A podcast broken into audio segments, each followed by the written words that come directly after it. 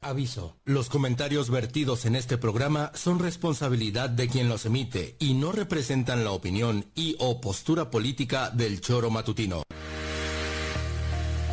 Quédate con nosotros que ya comienza el choro matutino.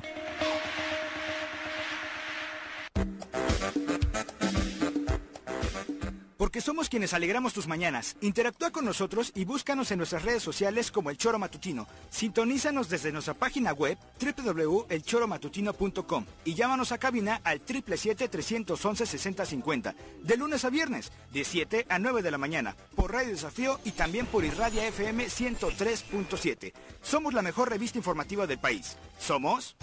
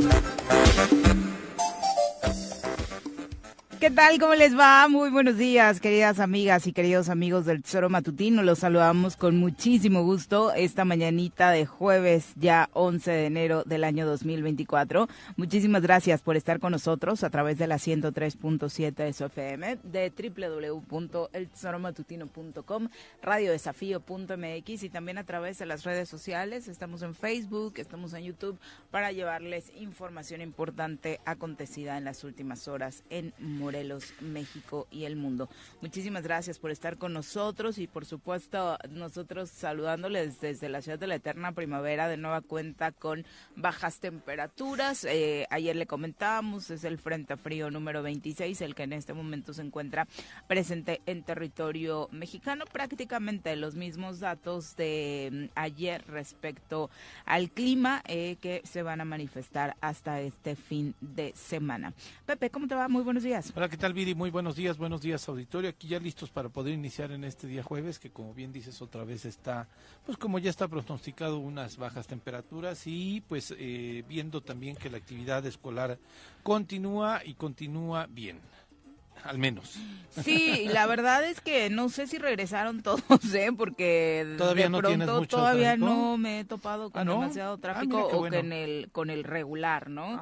Eh, tal vez se están eh, poniendo en orden papás y mamás, eh, saliendo temprano, los niños se iniciaron con todo 2024 porque digo, al menos en, en el horario que nos corresponde, pues sí nos llegamos a topar en algunas zonas con cierto tráfico y hasta ahorita la verdad es que ha estado bastante tranqui, pero pero la verdad es que sí, regresaron todos, ¿no? sí, yo, creo... Las complicaciones que por ahí el clima podría en su momento haber provocado, eh, la consecuencia es que sí están todos en clases ya. Sí, al menos en la escuela, bueno, las dos secundarias que están aquí muy cerca de nosotros, sí se nota la actividad ya cotidiana ah, de todos los chicos arriba, sí, me los topo yo todos los días. En el Mirabal. Y sí, exactamente, ¿no? La secundaria 1 y la secundaria 14 que tienen ambos turnos y sí ya se nota se nota la actividad, sí se nota ya vida, bastante vida y todo lo que genera alrededor de las escuelas, Viri, los, la gente que vende eh, pues el café, los tamales, el eh, pan, este, algunos venden tortas, o sea, la, economía, sí, la economía que se genera alrededor de las escuelas, obviamente el mismo transporte público, pues eh, evidentemente ya se nota mayor circulación de papás eh, acompañando a los hijos a las escuelas, este, los mismos chicos que, que pues ya desde la adolescencia ya se animan a andar solos, pero sí ya se nota la actividad en nuestra ciudad y yo creo que en el estado al menos no hay reportes de que haya eh, retrasos en algunas clases, en algunos lugares. Parece que toda la comunidad estudiantil está de, vuelta a clases y así lo, lo, vemos en, en, en, todos los días. Sí, y afortunadamente porque la cuesta de enero en este 2024 pintaba pinta fuerte zona, particularmente por los temas de inflación que ya esta misma semana platicábamos con Gerardo Valencia y bueno, hoy están ya eh, pues reactivándose al menos estos sectores con el regreso a clases. Juanjo, ¿cómo te va? Muy buenos días. ¿Qué pasó? Buenos días, ¿cómo están? Bien, gracias, Juanjo. Gracias. ¿Y las cosas por Guadalajara cómo van? Bien, buen ambiente, buen torneo, mucha gente, bonito. Nuestra selección no ha tenido mucha suerte, ha perdido los dos partidos y ya está eliminada. Hoy juega un tercero, pero sin ninguna posibilidad. De manera que, pues bueno, el chiste es que los muchachos se van fogueando Consuelo, ¿no? El consuelo. No, pero, bien. Al final es eh, parte de los eh, objetivos de este torneo, ¿no? Sí, claro, por supuesto. Es impresionante. Digo, es bonito porque hay más de 400, creo que son como 400 futbolistas. Y bueno, el atractivo es que está la selección nacional, ¿no? La, la que va a jugar el campeonato en el 25, el sub-20 y un equipo de Chivas de la misma edad, de nacidos en el 2005, y todo eso le está dando un, un ambiente muy importante a este torneo. Y bien, bueno, frío, ahorita voy a salir a, a la reunión de comité y nada más, todo bien por aquí. ¿Y por ahí? ¿No te has topado a Chicharito? ¿Chicharito?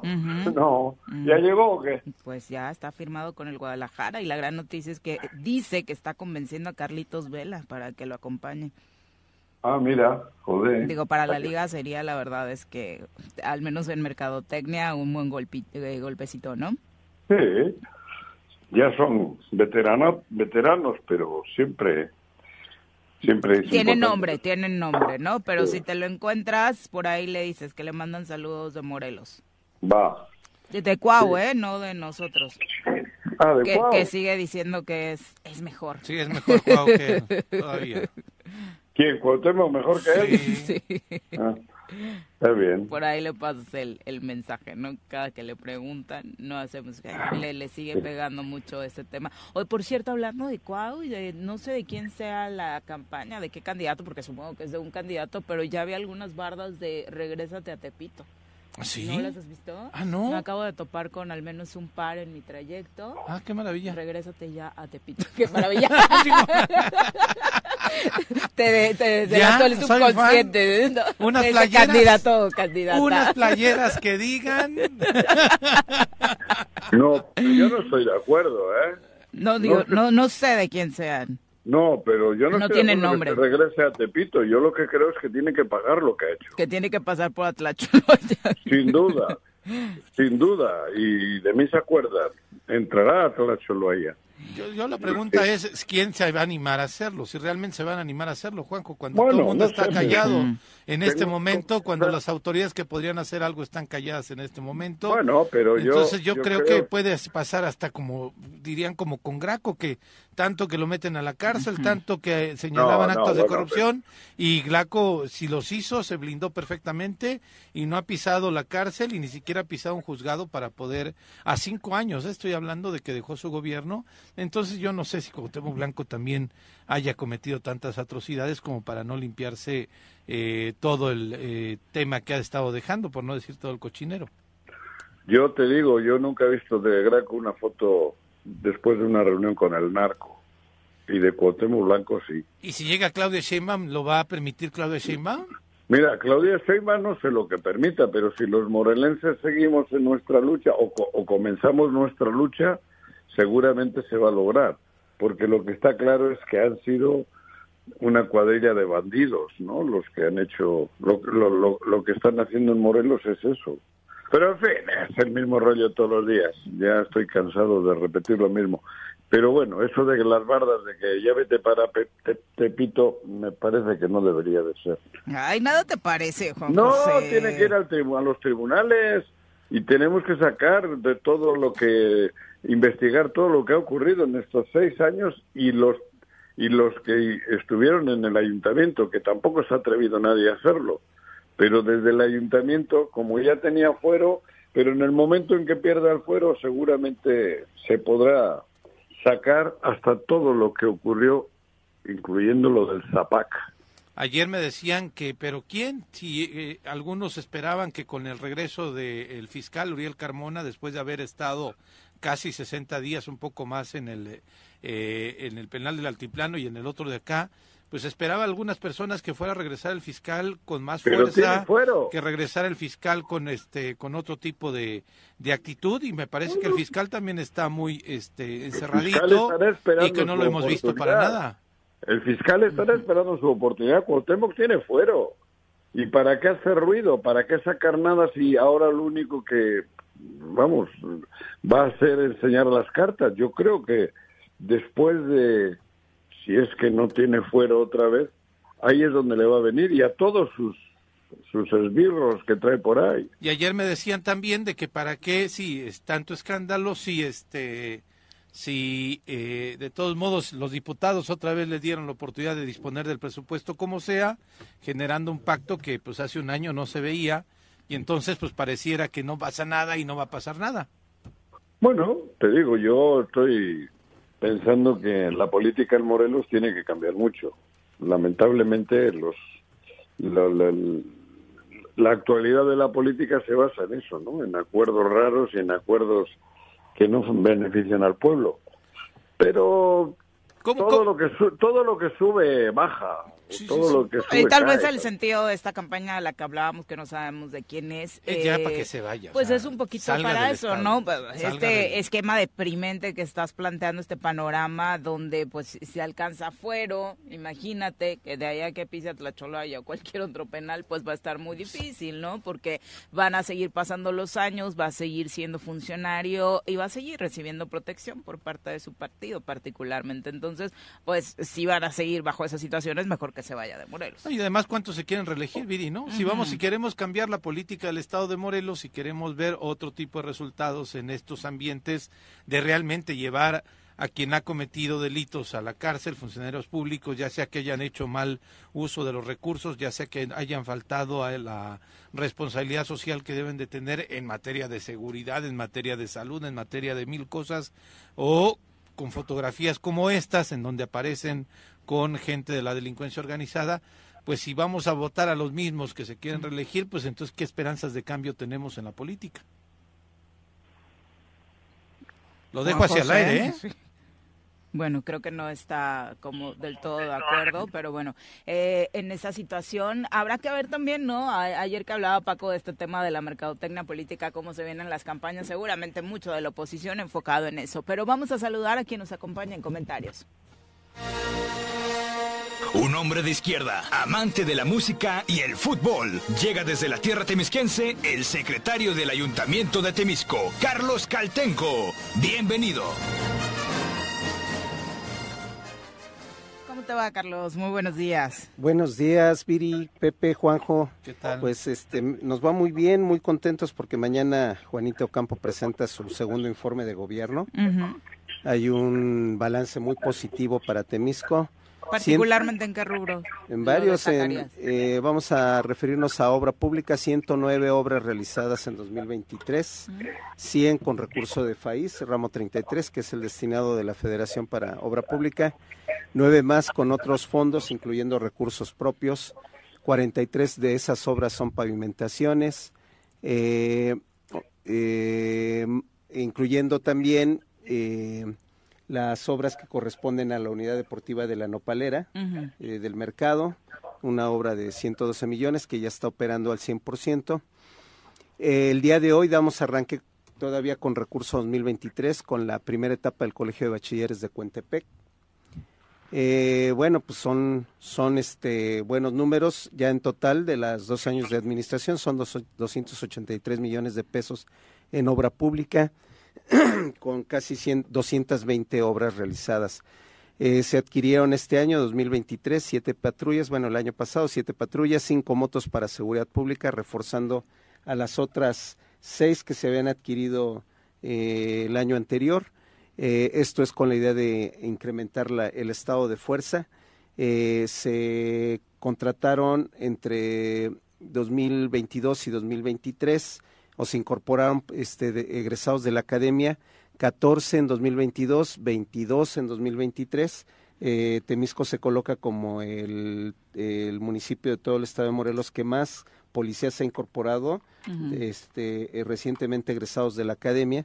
Eh, ni siquiera, bueno, superando el doble de elementos este año 2023 a Cuernavaca, por ejemplo. Tuvo el doble de egresados de Cuernavaca, se amplió la cobertura de nuestro C4 con ocho nuevas cámaras. Y bueno, pues eh, el día de mañana se hará entrega de una nueva ambulancia y otras unidades para los cuerpos de emergencia, dos patrullas de género también, que van a entregarse el día de mañana. En el tema de servicios públicos se amplió la cobertura y la capacidad del servicio de recolección con dos nuevos camiones compactadores. Eh, esto, bueno, eh, se refleja en que no tenemos puntos rojos ya como antes había de acumulación de basura en algunas esquinas eh, y se trabaja con, con de cerca con, con autoridades tanto ejidales como de los núcleos agrarios para el desasolve de canales. Con el apoyo de ellos se han reemplazado se han realizado 3.500 servicios a luminarias y se han reemplazado alrededor de 1.500 luminarias en 2023 eh, esto ya nos coloca prácticamente con la condición de que más del 80% de las luminarias de Temisco ya son de, alumbrado LED. Eh, en cuanto al apoyo al campo, se entregó fertilizante a todos los sectores productivos, a todos, desde maíz, sorgo, arroz, rosa, frutales y hortalizas. Además, se adquirió un dron para la fumigación. Este ya en este ciclo agrícola ya vamos a tener ese dron. Sí, sí, sí. Eh, hace el trabajo que hacían eh, todos nuestros productores en dos semanas, todo, todo el municipio ya está fumigado. Eh, y también una báscula camionera porque nuestros productores no podían pesar su carga, iban a otros lugares a vender su maíz, su sorgo, sus, su ganado y les pagaban lo que querían, literal, porque no tenían la manera de decir, pues este traemos tanto en peso. Esta báscula además está certificada. Y eh, tenemos, eh, se entregaron útiles escolares a toda la población escolar. Es la primera vez en Temisco que se entregan útiles escolares a toda la población escolar de educación primaria de, de todas las escuelas públicas del municipio, eh, beneficiando a 12 mil estudiantes. Y eh, esto es la parte quizá que redondea todo este informe que va a presentar el día de mañana Juanita Ocampo, es las finanzas están sanas.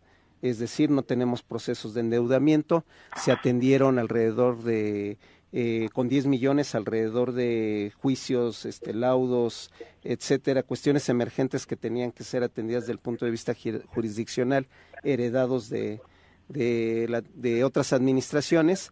Eh, se redujo también eh, el monto de los pasivos eh, de gasto corriente que se heredaron también. Va a decir Juanjo, ya me estoy chutando el informe de Juanita aquí, ya para que voy mañana. Y este... ¿Sigues ahí, Juan José? No, ya me he vuelto a meter a la cama. Ah, bueno, este, pues para que duermas acogedoramente porque además de todo, bueno, los, los prestaciones, salarios, aguinaldo de los trabajadores están perfectamente coberturados eh, además, en, esta ocasión se nos pagó de forma adelantada. Eh, tanto el aguinaldo, la primera parte, el 20 de noviembre, 18 de noviembre, y el 5 de enero, para que los reyes pudieran llegar a casa. Eso, ese es el balance que presenta Juanita el día de mañana. En obra pública, el año pasado, bueno, en el primer año de gobierno también destacó por realizar bastantes obras con recurso propio, Carlos. Sí, eh, alrededor de 22 obras que fueron ejecutadas por el sistema del agua potable y otras eh, cuatro o cinco más que se ejecutaron por parte del ayuntamiento. Eh, eh, en total llevamos más de 220 obras en bueno supera todos los trienios en la historia de, Temisco de obras realizadas y sobre todo son obras eh, que tenían una, un nivel de rezago impresionante, es decir, nos encontramos peticiones de 20, de 10 años que no habían sido atendidas y eran peticiones muy urgentes, drenajes, eh, calles eh, que estaban en terracería pero que tenían un tráfico importante de camiones de carga, por ejemplo, cosas así. Y, y, todo esto ya, ya hoy es una realidad. Ahí está eh, la obra pública en, en el municipio de Temisco. Bien, pues mañana a qué hora es el informe? A las 5 de la tarde, a, a las 4 estamos convocando, ya saben, el protocolo de, de previo y a las 5 empieza Juanita con su informe. La idea es hacer un informe muy ejecutivo, muy puntual y posteriormente eh, pues los invitamos al show de los Giles. Ah, mira. ¿Cuáles? ¿Qué tal? Porque ya hay como cuatro. este, es como la dinamita local, ¿no? Sí, sí. Ahorita te digo quiénes son porque... Para no meternos en conflictos. Yo creo que es el de Meme y, ¿no? De los, los tres hermanos que se quedaron juntos. Exactamente, son, es el de ellos que, pues además es el, el núcleo central, ¿no? De, de lo que fueron los Giles en su momento. Eh, son la pues mayor parte, ¿no? Los otros son los jóvenes, ya la nueva, la nueva generación, que también son muy talentosos, ¿no? Y qué bueno que lo hagan así. Sí, por supuesto. Eh, ¿Ya colgó? Ah, ahí sí, ¿eh? No, ya no lo escucho, pero bueno. es que eh, se escucha el sonido del... Pausa. Sí. a mí se me hace que él está picando a su teléfono. podría ser, podría ser, pero bueno, eh, respecto a las definiciones, ya que estábamos en eso para 2024, estamos en una fase de intercampaña en la que poco se sabe de lo que sucederá, al menos al interior de eh, los partidos locales, rumbo a elegir a los candidatos para cargos locales, ¿no? Todavía no, no tenemos nombres al respecto o algunas filtraciones que puedan confirmar las especulaciones que se generaron a finales del año pasado, ¿no? Lo que sí podemos eh, saber, Viri, es que dentro de estas precampañas presidenciales estará Claudio Sheinbaum el día eh, sábado, pasado mañana, aquí en Emiliano Zapata, en un evento a las a la una y media, lo que están citando, y después en Cuernavaca a las 17.30 horas no especifican exactamente los lugares, mencionan que van a tener una transmisión en vivo en las redes sociales de Claudio Sheinbaum. En este momento es solo para mm. militantes todavía, ¿verdad? se supone, ¿no? Se supone, pero no lo sé. A ciencia cierta no sé nada, ¿no? Esto es lo que, este, la información que, que nos hicieron llegar este sábado 30, perdón, este sábado 13 de enero, Claudia Sheinbaum estará en Morelos. Un dato importante es que... Porque es eh, pre-campaña, ¿no, Carlos? O sea, ¿sí es solo para ustedes? Sí. El sábado pasado se cerró el proceso de, ya incluso desde el punto de vista financiero ah, de las precampañas. Quienes no renunciaron antes del sábado pasado a ese pues, derecho que tenemos todos los ciudadanos de participar a través de un partido político en la precampaña, ya no podrán hacerlo por otro partido político. Entonces, quienes ya se registraron y no hayan renunciado, seguramente van a seguir esa ruta y de, de ahí saldrán los candidatos, digo, para tener más certidumbre. Esto es con, con reglas que se establecieron en los procesos electorales para evitar el chapulineo. Creo que desde 2018 están vigentes. Aunque la lista sigue siendo muy mm, larga, ¿no? Particularmente en tu partido, Carlos. Sí, sí, sí, son, son listas grandes en cada municipio, en cada distrito. Pero al final, pues el partido tomó la decisión de hacerlo de manera centralizada con encuestas. Y a nivel nacional, el que parece ser va a tener ruptura tras el asunto de la determinación de que Álvarez Maínez sea el candidato es Movimiento Ciudadano, ¿no? Si de por sí las cosas no iban bien con Alfaro ahí en Jalisco, que ahora Juan anda por allá, no sé si Alfaro sí te lo topaste contra el Chicharito, pero, que las huestes de ese sector naranja no van a estar, no están del todo de acuerdo con la determinación de que Maínez sea el candidato presidencial. Bueno, pero aquí en Jalisco el ambiente está muy favorable a Movimiento Ciudadano, ¿eh? No es el, candidato, yo creo que vuelve a ganar Movimiento Ciudadano por lo que dicen. Y Están llamando al voto diferenciado, a decir vota por el candidato de Movimiento Ciudadano para gobernador, pero no para presidente de la República, al menos, ¿no? Para presidente de la República no sé, yo te digo que el ambiente yo no conocía tanto como ahora, ¿no? Pero la, la, opinión en general es que Movimiento Ciudadano sigue encabezando la... La preferencia. la preferencia. Y su candidato creo que también está bien visto, creo que es el alcalde de, Guadalajara, ¿no? Sí. Y, con Alfaro creo que también ya hicieron las paces, creo que hay un buen ambiente, por lo que comentan los de aquí, los lugareños. No, no, yo pensé que no tenía, que, que el partido no era fuerte, pero el partido está fuerte aquí en este, en este estado, ¿eh? Es uno de los bastiones. Por arriba, todos. Sí, sí, sí, es, un bastión, eh, bueno, el primero que construye Movimiento Ciudadano para hacerse de una gobernatura, Juanjo. Sí, por eso te digo, yo pensé que era Alfaro el que lideraba, qué tal, pero no, es el propio partido el que tiene, pues, pues tiene bien eh, establecido sus cimientos en el Estado. Me ha sorprendido. Por eso contrastaba mucho de pronto la encuesta cuando presentaron a los candidatos a las gubernaturas, que en la encuesta que presentaba Morena eh, para definir su candidato candidata que terminó siendo allá en este estado, decían que también iban a arrasar. Entonces mucha gente decía y cuestionaba pues esa encuesta sabiendo que eh, la realidad política en Guadalajara, en Jalisco, este es más proclive a que la gente vote por Movimiento Ciudadano a que tenga otra opción política.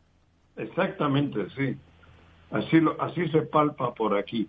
Sí, la señal un poco del rompimiento es porque a la hora del registro el llamado Grupo Jalisco, que encabeza precisamente Alfaro, no, no arropó, no acompañó a, a Maines, ¿no? Pero creo que ya está resuelto el asunto, por lo que dicen aquí, ¿eh? que, que ya trabajan en equipo todos en favor del movimiento ciudadano.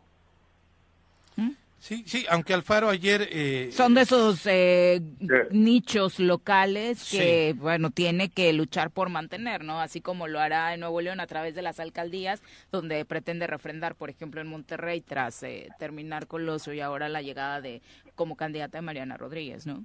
Sabes que ayer Alfaro enviaba un tuit, Juan, este Juanjo, en donde cuestionaba la forma en cómo se dio este destape de de su candidato a la presidencia de la República. Menciona, incluso cuestionaba la forma en cómo lo hicieron en una mesa, mencionaba él con botana y cerveza. El gobernador habla de Samuel García, se asumía como líder de nuestro movimiento y nos dictaba instrucciones sobre el camino a seguir. Y entonces eh, quienes usan la idea de lo nuevo para disfrazar lo absurdo, los que nos metieron en el callejón de la banalidad, el callejón de la no política, no son los líderes de este proyecto, ni mucho menos del movimiento social que construimos en Jalisco. Si ese es el camino de la dirigencia nacional decide tomar, allá ellos. Pero dice, no abandona Movimiento Ciudadano, pero que no está de acuerdo con este proceso. Y ayer Dante fue, híjole, muy raro en la presentación de eh, Álvarez Maínez no le levanta la mano cuando le piden que le levante la mano a su candidato, mueve a este justamente al candidato a la gubernatura de, de eh, Jalisco a un costado de, de, eh, su candidato y ya él se, se hace a un costado. Ya después, entre las fotos sí, ya le levanta la mano, pero al inicio no quiso levantarle la mano. No, no sé, no sé esas cosas, la verdad, yo estoy mal metido en el fútbol. Sí, pero de alguna u otra forma, bueno, lo decíamos, ¿no? Jalisco y Nuevo León van a ser partaguas para también para las candidatas de oposición. No sé allá cómo tengan medido el crecimiento de Morena, Carlos. No, es claro que hay tres estados que se nos complican, que es Yucatán, eh, eh, Guanajuato y Jalisco. ¿Ni con Rommel crees que levantan un poco? Allá quizá, eh, quizá este, en ese caso sí, pero en el caso de de este Jalisco no. Eh, creo que creo que además está Carlos, yo yo no he visto tanto ambiente morenista, he visto muy emesista. Emesista, sí, de verdad, eh. Curiosamente, no me imaginé que estaba a ese grado la, la fuerza de ese partido, porque lo que pasa es que eh, este este Alfaro, Enrique Alfaro, eh, logró construir un en torno de este partido una opción política de largo alcance. Primero cuando fue presidente municipal de Tlajomulco de Zúñiga y luego este cuando fue finalmente gobernador. Y, y ese crecimiento pues es uno, como bien decía Pepe hace rato y, y Viri es, es, fue el primer proyecto de gobernatura para Movimiento Ciudadano. Entonces, que pudo haber sido Guerrero con Walton.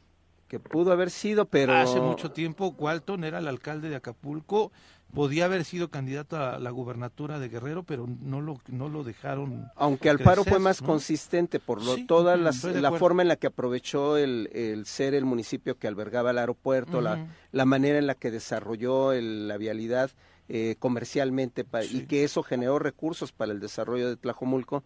Creo que el impacto que tuvo en todo Jalisco pues eh, eh, fue de largo alcance. Creo que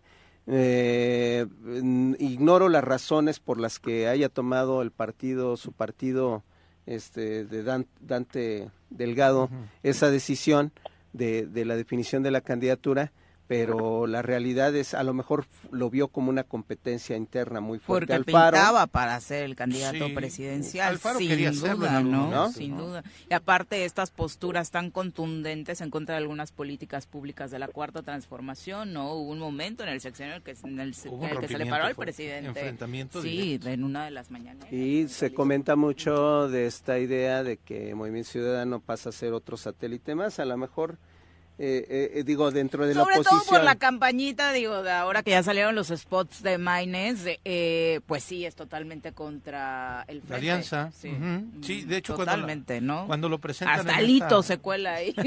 en esta mesa, cuando se presentan, este, cuando lo presenta Samuel, el discurso de, de, de Maynes es en contra del PRI, ¿no? Y del PAN, ¿no? Entonces, este, por eso el, el tema. Yo, yo destaco lo de ayer, me pareció eh, la, postura del líder moral, por decirlo así, de, el líder del partido eh, de Dante ante la presentación de, de, él ayer, después Dante quiere dar maromas, no, no lo destapó Samuel, lo que pasa que, pero lo destapó Samuel. Claro. Y lo destapó Samuel, yo lo decía ayer, desde un contexto incluso hasta distinto a la estrategia de comunicación que tenía Movimiento Ciudadano, ¿no? Y mejor no decir nada, ¿no? Pues, o sea, pero la, la, pregunta es, ¿ya le brincaron a Dante? a lo mejor ese es el tema de... Uy, qué delicado. Bueno, no digo qué delicado, pero digo, este, es una gran sorpresa, porque Dante ha mantenido el control de Movimiento Ciudadano, antes Convergencia por la Democracia. Es su partido. Es, sí, claro. Él lo construyó. Ahora, eh, ojo, el mercado electoral de Movimiento Ciudadano es el que tienen en conjunto con, con la oposición, con eh, no es el mercado de Morena.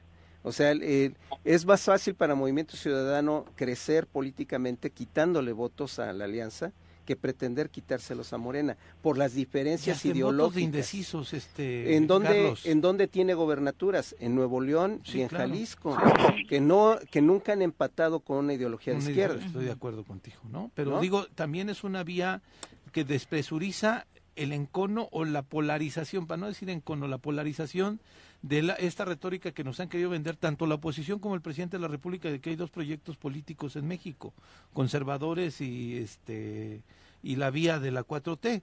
Hay mucha gente que no está de acuerdo con eso, hay mucha gente que le choquea esa confrontación que se tiene o el querer decir en México nada más hay de dos y Movimiento Ciudadano puede ser un este ganchito en donde a la gente que no comparte ni con Sochi ni con Claudia o ni con el presidente ni con los demás partidos dicen por aquí me voy para tener una vía distinta. Que es la apuesta de Dante Delgado, hay que decirlo, a Dante Delgado desde que empezó a empujar este partido lo, lo y más se ha acentuado en las últimas elecciones lo está presentando como una, una vía distante, por eso los liderazgos, por ejemplo, Samuel, este, distante de todos los políticos tradicionales, por así decirlo, ¿no?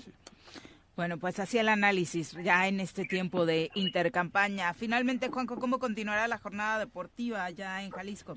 Hoy es la tercera jornada y, bueno, te digo, creo que hoy se termina la primera fase, califican cuatro, semifinal y final. Mañana semifinales y, perdón, sí, y el domingo la final. En el, hay que remarcar que ayer dieron comienzo el torneo de la Luna, el torneo de fútbol femenil, con un éxito también tremendo. 22 equipos y al mismo tiempo jugamos seis partidos en, en, las, en las seis canchas que hay aquí. Es un evento muy, muy importante. Y vi un fútbol de alto nivel en las niñas, en las jóvenes de, de, de, este torneo, de manera que creo que cada vez es más fuerte la, la consolidación del fútbol femenil. Sí, qué bueno, porque también hay que trabajarle en fuerzas básicas, ¿no? Para surtir de talento a la. Y quiero remarcar que la Liga TDP, la tercera división, es pionero en todo esto también. Estamos haciendo cosas dentro de la federación que son innovadoras y de que vamos para adelante, ¿no? De manera que por eso estamos contentos con lo que estamos viviendo aquí en la primavera en Jalisco, en Guadalajara. Una primavera muy naranja, por lo que dice. Así se llama aquí, ¿eh? Sí, sí, sí. Las instalaciones deportivas, que además, bueno, es otro gran tema, creo que ni siquiera eh, valdría la pena porque perderíamos por goleada el hacer una comparación de la infraestructura deportiva tan solo de la ciudad al estado, ya ni siquiera de estado a estado, ¿no? Sí, por supuesto. Pues bueno, yo me tengo que retirar porque ahorita a siete y media tenemos la reunión para organizar lo del día. Perfecto. Les mando, un abrazo a todos. Igual, cuídate. Platicamos mañana, ya son las siete con treinta y cinco, vamos a pausa, regresamos. Nuestros héroes vuelven al choro después del corte.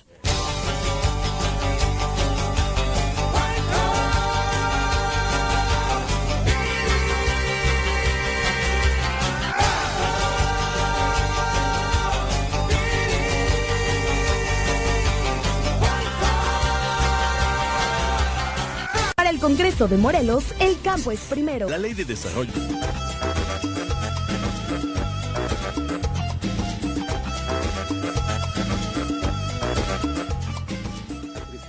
Siete con cuarenta de la mañana, gracias por continuar con nosotros. José Regino Nájera manda saludos para Juanjo. Ya los entregamos, José, y por parte de todo el auditorio que por ahí ha estado enviándole mensajitos para que levante el ánimo, ¿no? Porque hoy no sé si durmió durmió solo. Sí, hoy como que no participó mucho Diría él, ¿no? ¿ah? ¿Cómo puede ser posible si en Jalisco se dan los machos? Ay, Carlitos. van a decir que es chiste homofóbico. Exacto. Exactamente. Para cómo andan las cosas. y en eso con la declaración del presidente de inicio de semana, no favorece mucho. Muy parecido, muy parecido. Alfredo Barón, un abrazo hasta Emiliano Zapata, dice feliz jueves Solero, Arnaldo Posas, profe, muchas gracias. Eh, dice que manda un abrazo a todos, especialmente al resto del auditorio tesorero. Siento que ustedes se hacen amigos ahí peleándose y discutiendo en Facebook también. Reyes Bell, un abrazo hasta Tijuana, gracias por acompañarnos. Pati Delgado dice saludos a todos. Un muy frío jueves, efectivamente. para los que somos friolentos, la verdad es que sí, nos está pegando. Abelardo Maya, un abrazo. Genaro Sánchez dice que sea un muy productivo día para ustedes. Igualmente, Genaro. Lalo Castillo dice saludos a la familia tesorera y mis felicitaciones para la presidenta municipal de Temisco, Juanita Ocampo, a quien conocí en el Centro de Encuentros y Diálogos hace muchos años. sí. ¿Cómo de qué año estamos hablando? No, estamos hablando del principios de los 90, yo creo. Juanita tiene una historia de lucha desde con don Sergio Méndez Arceo, las comunidades, eclesiales, de base, Luego se incorpora al PRT con, José Martínez, Pepe Martínez y otros liderazgos. Trotskistas. Ajá. Luego se incorporó al PRD con Oscar, Oscar, el que fue el presidente, Rosar, el, que fue el primer presidente, que por cierto era de la misma organización que Claudia Sheinbaum. Ajá. Y este. Oscar Rosas fue del Frente Zapatista de Liberación Nacional. Eso ya fue posteriormente. mucho después. mucho después. Entonces, este, en efecto, pues Juanita es una persona con una gran trayectoria, pero además con una visión de austeridad. O sea, es eh, ahí sí yo meto las manos con toda mi mi este eh, confianza porque este en toda la extensión de la palabra está aplicando los principios de la 4T en Temisco. Si se ha hecho tanta obra y si se ha logrado hacer es gracias al esfuerzo de, de austeridad, de un manejo austero de las finanzas. Bueno, pues le manda muchos saludos. También un abrazo para Vicky Jarquín. Dice buenos días, saludos a todos. Hasta el de Guadalajara. Ojalá por allá se quede. Dice felicidades al municipio de Temisco porque sé que ya les dieron su segunda parte del aguinaldo y eso también eh, pues es un logro porque de pronto no todo el mundo lo, lo tiene, ¿no? Dice a ver cómo nos va con las... Ah, vives en Temisco, Vicky. Dice a ver cómo nos va con las administraciones que, que lleguen. Exactamente. Pues a ver qué tal. Pues eh, dependerá de Ojalá ya haya continuidad. Bueno, ustedes están buscando, ¿no? Que el proyecto continúe, ¿no? Ahí claro. en, Morena. Eh, también una, bueno, va, sí, ¿no? Ya es un hecho. ¿Qué? Lo de que están buscando que el proyecto continúe. Sí, Juanita se registró este, eh, en el proceso interno de Morena y veamos qué dice el partido. Pero creo que más allá de eso, el trabajo, la ventaja de, desarrollar un trabajo así en la administración municipal es que dejas la escala muy alta para quien siga y está obligado a mantener eso. Digo, si quiere tener futuro político. Claro, Chacho Matar, un abrazo, gracias por continuar con nosotros. Y bueno, dentro de los datos que se saben de esta eh, situación que se dio desafortunadamente frente a Veranda en la gasolinera, eh, no hay detenidos, ¿no? Eh, pero no hay detenidos, pero este, las condiciones y los detalles que se pudieron conocer son verdaderamente terribles, porque yo lo que digo es, si usted va a comprar un vehículo, tenga usted mucho cuidado. Vaya con la autoridad, acuda a OCRA para ver la condición de ese vehículo. El móvil inicial, Viri, es que las dos personas se citaron para una compra de un vehículo. Pero lo más raro es que evidentemente no es un vehículo cualquiera, es un vehículo europeo de una línea especial, supuestamente es lo que se iban a hacer, en donde este habían acordado pues allá hacer el intercambio del pago pero el pago del vehículo ascendía casi a 900 mil pesos. La persona que llega, el vendedor, no llega con el vehículo y le dice a esta persona que, pues, que primero quiere ver el dinero. Se arma la discusión y entonces le, le disparan al, este, a uno de ellos. Le disparan al vendedor. Y el vendedor venía con otra persona que también venía armada y el vendedor y la persona que venía con la persona armada le dispara a los compradores. Bueno, después se logra ¿Era originario de Oaxaca, uno de ellos, según sí, el de los datos que están Sí, y algunos, eh, y algún otro de, de Jutepec. El tema es que uno de ellos, Juan Daniel, el que resultó herido, el que no murió en el lugar, ya había sido detenido por la policía de Cuernavaca con eh, armamento de alto calibre, de hecho hasta con un chaleco de, de estos blindados hace tiempo. Antecedentes sí, penales. Lo mandaron a disposición de la Fiscalía General, porque además llevaban dos armas largas, llevaban cartuchos, llevaban un poco de mota. Los, los, la disposición por esto, por el tema de las armas, tenía que llegar a la Fiscalía General de la República, pero después pues salió libre. Y la narcomanta que aparece el día de ayer, o este mensaje de... También en la zona. En la misma zona. De los centros comerciales de Diana. Acusando a la persona que asesinaron de estar involucrado en otros temas. No, digo, la, investigación tiene que darse a todo, eh, a todo sentido, pero el móvil inicial era la supuesta compra-venta de un vehículo en esta zona, donde se citaron estos dos personajes, pero curiosamente tanto el vendedor como el comprador iban armados y esperaban hacer allí, que es la recomendación que hacemos, porque además es un móvil cotidiano. Si usted va a comprar un vehículo, vaya a Ocra, pide el acompañamiento de las autoridades. En algunos municipios hasta la propia policía puede acompañarlos para hacer estas transacciones y no lo haga y no se cite en lugares con gente que de pronto ni siquiera conoce. Sí, más allá de las condiciones en las que se podría haber generado esto, la recomendación que le podemos hacer aquí, y le hemos presentado varios testimonios exitosos al respecto, es eso, que acuda a organizaciones como OCRA que le pueden ayudar en este sentido. Ahora Parece ser un topón. Sí, un topón entre dos personas, porque para llegar las dos personas armadas. bueno, vamos ahora a saludar a través de la línea telefónica a Tatiana Cloutier, coordinadora de voceros de eh, Claudia Sheinbaum, a quien saludamos con muchísimo gusto a través de la línea telefónica. Tatiana, muy buenos días. Buenos días, ¿qué tal? Eh, te escuchamos con complicaciones, esperemos que no tengamos... No, eh, estamos en el aeropuerto y eso se oye mucho pero aquí estamos bien, escuchamos nosotros bien. Ah, perfecto. Eh, te leíamos, te escuchamos enojada, contrariada por esta situación que determinó que Ernestina Godoy no continuara como fiscal de la Ciudad de México, Tatiana. No es, no, no, no, no, no.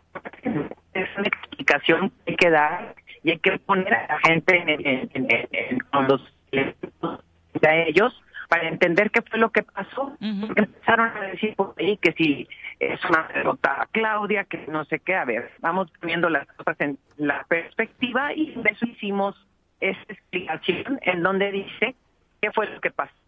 Es un grupo, eh, vamos a decir dos, porque sí, un, por un lado los panistas, lo que no estuvieron de acuerdo.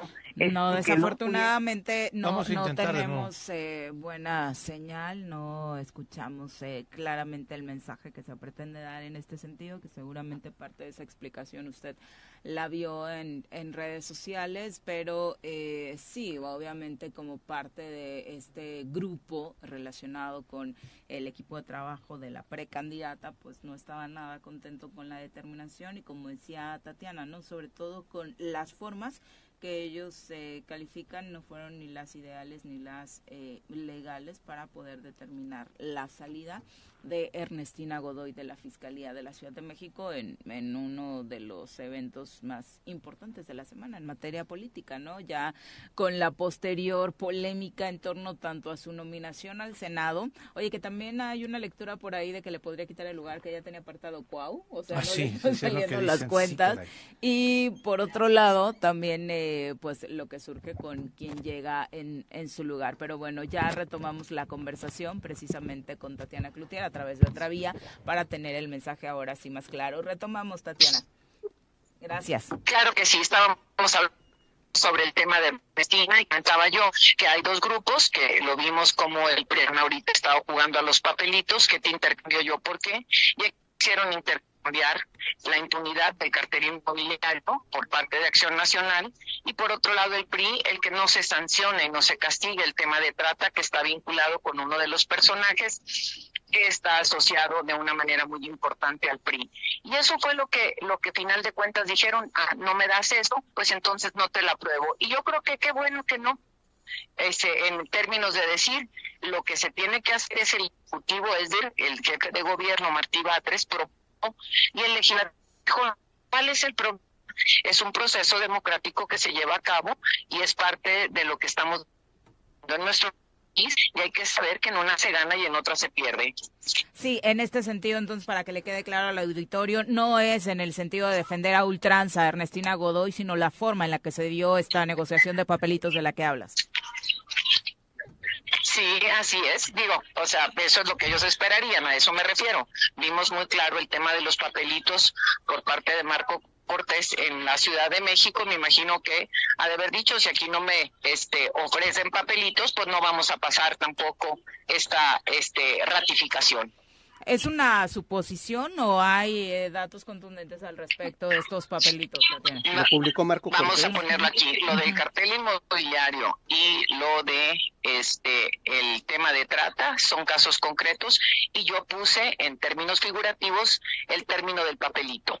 ¿Sí? O sea, recordemos que el papelito lo hace público Marco Cortés en su cuenta de Twitter de la negociación de, de Coahuila en donde, digo, ponen sobre la mesa cuestiones, de, ya es una barbaridad, cinco notarías y no sé cuántas cosas más. Creo que, creo que yo coincido con esa lectura. Exactamente. Direcciones de escuelas, o sea, ¿qué es esto, no? Y en ese sentido, Tatiana, un asunto como este del cártel inmobiliario todavía está en manos de eh, Martí Batres poder hacer algo al respecto.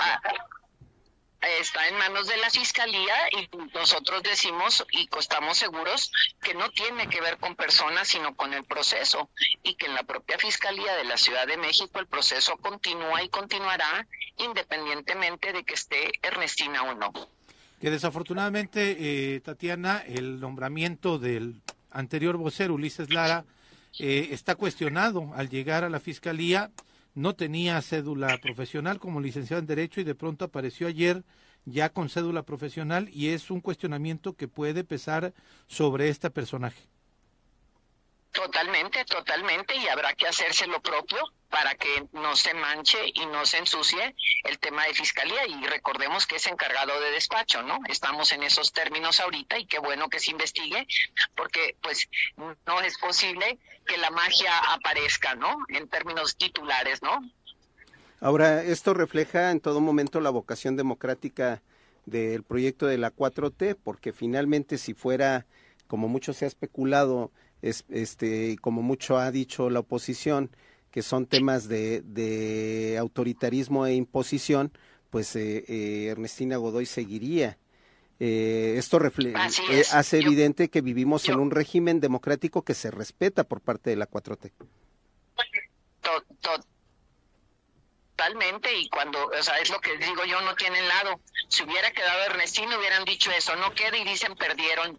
Pues no tienen lado, caray, ¿qué quieren? Yo digo que lo que queremos es que se respeten los procesos democráticos propiamente y que en una se gana, en otra se pierde, pero en esta pérdida lo que tiene que conocer la gente es quién perdió. Perdió la gente de la Ciudad de México porque lo que se protegió es la impunidad o lo que ellos buscaron proteger, mejor dicho, son estas cosas, ¿no? Ahora, esta votación en el Congreso de la Ciudad de México sirvió para un gran destape de Ernestina Godoy al día siguiente, en su último día de fiscal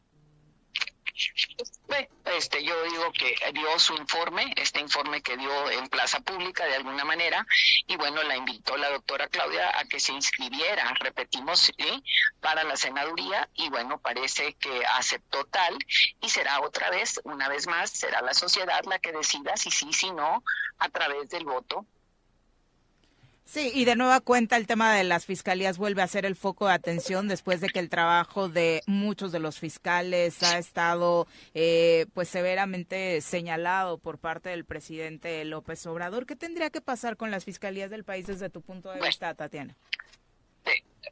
Estamos viendo esta parte y ayer lo decía la doctora Claudia, y ustedes antes de que yo entrara escuchaba algunos temas vinculados con situaciones complicadísimas en el Estado y decía la doctora, la doctora estuvo en Guanajuato, en donde se tiene un problema enorme este y dice todo el mundo quiere aventarla, cuando se trata de inseguridad, todo el mundo quiere aventar la pelotita para arriba sin atender el tema que los delitos del fuero común se atienden en el Estado y que es el fiscal o la fiscal quien tiene que darle seguimiento. Y se vuelve evidente dónde hay buenos fiscales y dónde, y pues que les platico yo a ustedes, ¿no? Sí, totalmente. Aquí de manera muy particular tuvimos, tenemos en este enfrentamiento del fiscal y el gobernador además una total indefensión como ciudadanos, ¿no? Porque ni en materia de prevención. En Nuevo, León, tenemos una situación similar en donde el pleito entre el gobernador y el, el poder legislativo hay un jaloneo y donde el gobernador prefiere un eh, un encargado de despacho para que no haga sus funciones, o sea, es, es, es muy perver es, es una perversión porque no quieren fiscal a modo, ¿no? Y bueno, la sociedad de Nuevo León le dio el voto al gobernador, pero no le dio ningún legislador, lo que le está diciendo, queremos que vayas a, a ¿cómo se dice la palabra? Queremos que vayas a negociar y a que existan pesos y contrapesos y pues el gobernador no acepta, ¿no? Entonces pues están parados como están parados ustedes y como está parado ahorita lo que pasó en la Ciudad de México y eso es a lo que estamos expuestos. Sí, parte de los equilibrios que se tienen que buscar. Finalmente, Tatiana, ya se conoce al tercer eh, jugador de esta contienda presidencial, Álvarez, Álvarez Maínez. ¿Qué te dice la definición de Movimiento Ciudadano? Bueno, primero que nada me da gusto que finalmente hayan decidido, ¿no? Creo que una definición siempre es importante y por otro lado, bueno, pues nosotros estamos listos para seguir avanzando, este y poder seguir este presentando nuestro trabajo. Ahorita, como sabemos, estamos en pre-campaña. ¿Qué puedo decir de, de, Álvarez Maínez y, y, sobre todo más que todo el destape, ¿no? El destape fue su género y un poco burdo, si así sería la palabra, no aparece bastante delgado, ¿no? Lo destapa el gobernador de Nuevo León, lo destapa con una cerveza, o sea, muy sui generis, lo destapa el Nuevo León como que Nuevo León fuese la, la, sede de, de estas tareas. Y por otro lado, el día que toma posesión, lo que hace en el evento este, ante Delgado está al lado de él y se quita para no levantarle la mano, ¿no? Creo que muchos significados y la pregunta es, pues, este, habremos de ver Oh. para avanzar en este proyecto. Habremos de ver, se cortó Tatiana, ¿nos podrías compartir la parte final? Sí, que, que nosotros estamos listos para este, seguir avanzando este, en promover los logros de este gobierno y en el momento que así lo permita este, el INE, empezar a, a presentar las propuestas de la doctora.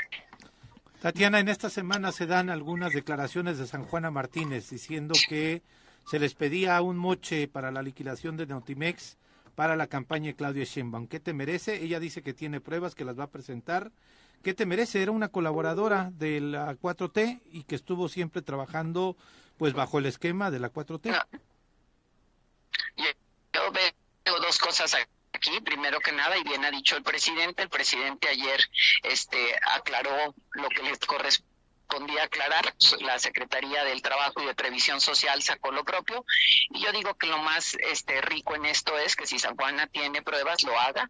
La doctora este comentó ayer y el propio Mario Delgado que todos los gastos de campaña se presentan en tiempo y forma y se seguirán presentando así. Entonces no tenemos nosotros ningún problema en que esto se investigue y si nos parece, como dijo el presidente, que San Juana tiene libertad de decir todo lo que quiera.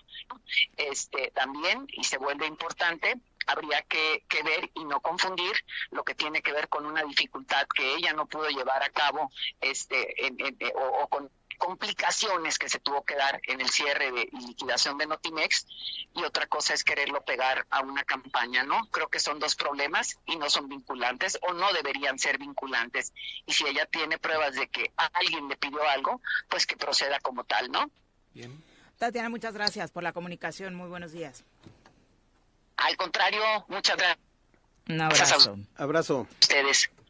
Bueno, son las 7.59. Parte de lo enriquecedor de este tipo de charlas y, poder compartirlas con ustedes es la claridad, ¿no? Con la que regularmente suele eh, tomar Tatiana los temas, agarrar el toro por los cuernos sin sacarle a ninguno, que la verdad es que pocos en la clase política lo hacen, ¿no? yo, eh, yo creo que de, otros, de otros actores políticos quizá le hubieran dado la vuelta y atacado a San Juana Martínez, ¿no? Con relación a lo que... Eh, y al nuevo fiscal, ¿no? Y al nuevo fiscal también, ¿no? O sea, no justificó este hecho y reconoce que sí, hay una, apareció por arte de magia esta licencia, esta, perdón, cédula profesional de eh, Ulises Lara, al frente, que quedó al frente de la fiscalía, en donde uno de los requisitos para estar al frente de la fiscalía era tener la licenciatura en Derecho y tener cédula profesional y tener cinco años de experiencia se le reconoce que tiene dos maestrías, o sea, no es una persona ¿Tiene un eh, doctorado? improvisada, tiene un doctorado, pero también ese doctorado en Derecho, ¿cómo se lo dan si no tiene una licenciatura en, Derecho, que es totalmente cuestionado? Ahí está la polémica. Ayer me lo decían, y, incluso un día antes se investigó en este, este portal en donde puedes checar las cédulas profesionales de cada quien, ¿no? Y efectivamente no existía. Y cuando te das cuenta la, la la, la expedición de este certificado en la escuela que este se lo dieron pues este pues bueno es una es una escuela muy modesta que estaba de vacaciones que hasta un día antes. Pues no no sé no sé no se ve muy modesta en la este en la fotografía de las instalaciones no este que un día estaba cerrada y después al día siguiente o sea el día de ayer dio para tener certificado y además para dar un, un, este tener ayer mismo sucede en la profesional. Creo que se tiene que investigar en este esquema de que pues la fiscal de la Ciudad de México andaba persiguiendo otros fiscales no entonces Uriel, exactamente no entonces pues cómo deja, o sea, yo no cuestiono el que haya nombrado, le haya cambiado el nombramiento al que era su vocero y después ya lo nombra coordinador de investigación regional porque todavía estaba en sus facultades. Ella dejó de ser fiscal hasta las 12 de la noche del día de antier y estaba en sus facultades poder cambiar o poner y quitar y demás. Claro, el tema era que el personaje que está allí, eh, pues tenía esta salvedad de no cumplir a cabalidad. Con le hubiera contado, ¿no? A lo mejor no le contó. pero se conoce desde hace mucho tiempo, Vidi. Pero fíjate que yo particularmente... Pero yo nunca he visto, o sea, nunca le he preguntado a Juanjo si tiene cédula o no, o sea, hay cosas como Pero si te dice, este, oye, te vamos a nombrar el tal... ingeniebrio, no sé si la obtuvo el título de ingeniebrio en... Pero fíjate que, que este, yo conozco personalmente a Ulises Lara, de de los tiempos estudiantiles. que aparte el nombre, él ya era, aquí ajos, él ya era egresado de la de ciencias políticas. Eh, mm. Él ya era egresado de la, carrera de sociología. en sí, cuando lo conocí, de hecho fue fundador del PRD también. Este y trabajó con Mancera en la y si algo algo eh, le podíamos criticar por ejemplo, a él y a, Fabricio Mejía, porque nos tocó estar en ese proceso de jóvenes, es que eran bien matados. Tiene cara. Los dos eran bien matados. Tiene dos maestrías, a mí me queda claro que el tipo es un estudioso, ¿no? Sí, sí, Tiene dos maestrías y un doctorado. El tema es que no cumplía con el requisito legal para ocupar la fiscalía. Ahora, es encargado de despacho. Pero aún así, ¿no? ¿No? Sí, sí, sí. Aún así me parece que estar al y frente creo de- que creo que el ¿Sabes cuál es el cuestionamiento sale el cuestionamiento también sale precisamente de este conjunto de intereses ligados al cartel inmobiliario yo creo que el cuestionamiento no sale nada lo más eso, concretamente en Miguel Hidalgo y en Benito Juárez en esas dos delegaciones hicieron y Ah, Yo estoy de acuerdo y en que realicen la investigación. finalmente esa, ¿eh? también en, en Coajimalpa, ¿no? Sí. Eh, no, en este Álvaro Obregón, perdón. Este, creo que creo que el fondo de ahí estamos hablando de de negocios de Y lo otro, de lo- siete lo cifras, otro, de lo- más de siete y cifras, lo no otro, de que me lo estoy de quedando trata- corto, lo de, trata nueve de- cifras. Lo de trata de personas también es completamente condenable, Gutiérrez. verdaderamente este asqueroso, ¿no?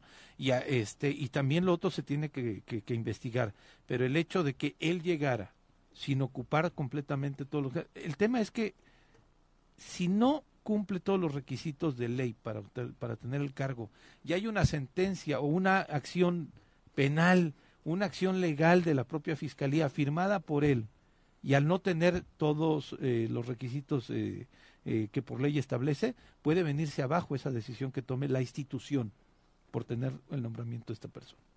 Lo tendrán que investigar, ¿no? Sí. Desde luego que lo tendrán que investigar. Y Son las siete- ocho tienen que reponer el proceso para designar, a- como es constitucional, al, este, al fiscal de la manera adecuada, que es el Congreso de, de a propuesta de la terna del, del jefe de gobierno, sí, el jefe este, el. Congreso de, de la Ciudad de México quien determine quién sucederá ya de manera permanente. Pueden ratificar incluso al mismo Te Ulises. preguntaré una cosa. ¿Incurriría en responsabilidad la exfiscal Ernestina Godoy por nombrar en una posición a alguien que no cumplía con todos los requisitos? Pues acusar Lo a dejo desconocimiento, Yo, ¿no? yo creo que depende de- del ordenamiento interno, porque los, la figura de encargados de despacho se dejan precisamente para no dejar, pa- se, están establecidas para no dejar eh, eh, acéfala una, una unidad administrativa importante, en este caso la Fiscalía. Eh, creo yo que los requisitos para la designación por parte del Congreso sí se tienen que observar con estricto apego. En el caso del encargado de despacho, eh, yo me atrevo a dudarlo porque, al menos en el caso de Morelos y en el caso del munic- de los municipios, porque cada municipio tiene sus propios ordenamientos internos, no requiere que es- cumpla todos los requisitos establecidos en la ley orgánica porque es encargado de despacho, no es titular. Perfecto, 8 con 6, Oye, volvemos. Bueno, Bueno, bueno, Bueno. bueno. ¿quién habla? El choro matutino, buenos días. Contáctanos, dinos tus comentarios, opiniones. Súbale por Juárez, Calvario, atravieso Avenida Morelos. Eh, Sí, sí se va recorriendo, por favor. Por favor, pero rapidito que ya va a empezar el choro.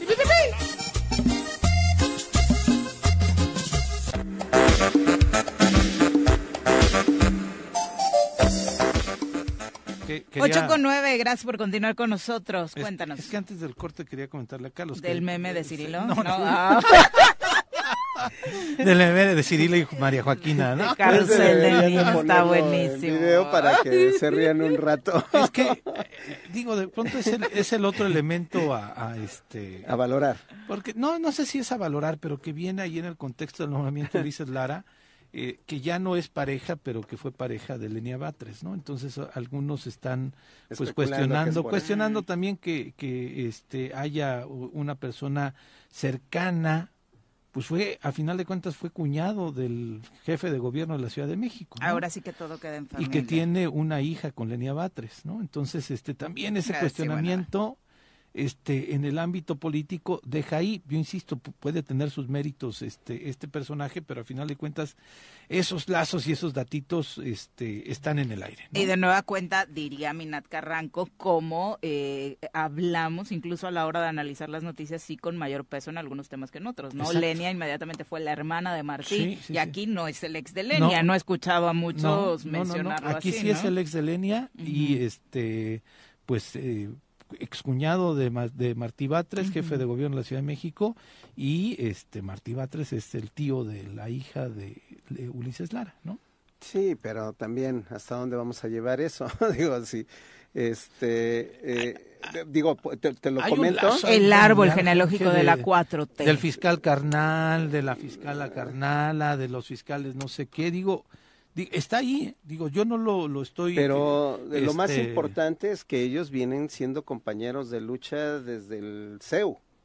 A mí Lenia lo- Batres, Martí yo diría Batres, que lo Ulises más, Lara, lo Claudia más- yo, yo diría que lo más importante es que no cumplía, no cumplía con el perfil para ocupar el cargo de una fiscalía, que eso es lo más delicado. Ese es el tema, ¿no? Ese es Es el tema. encargado de despacho. Aún así. Creo que un encargado de despacho, de- a ver, entonces nombramos encargado de despacho a un licenciado en un hospital o en, cardiología, ¿no? O sea, nombramos a un licenciado en derecho encargado de despacho del área de cardiología del IMSS mañana. Me parece que lo que tenemos que nombrar como encargado de despacho es el perfil más cercano a lo que se pueda este, tener para ejercer esa profesión. Ese es el tema que yo este, com- compongo- eh, comento. Pero el chismecito está bueno, ¿no? Supongo Sí. que terminaron bien, porque Pues como sí, para que pues, le consigas mira. chamba. Que no fue su primera chamba, ¿no? Supongo que no. Pero bueno, ya dejémonos de estos temas. Son las 8 con 12. Vamos ahora Eso sí me sorprendió viniendo de ti. a las internacionales. Siempre se me sale con Carlos. París, Bilbao, Dubai, Chichen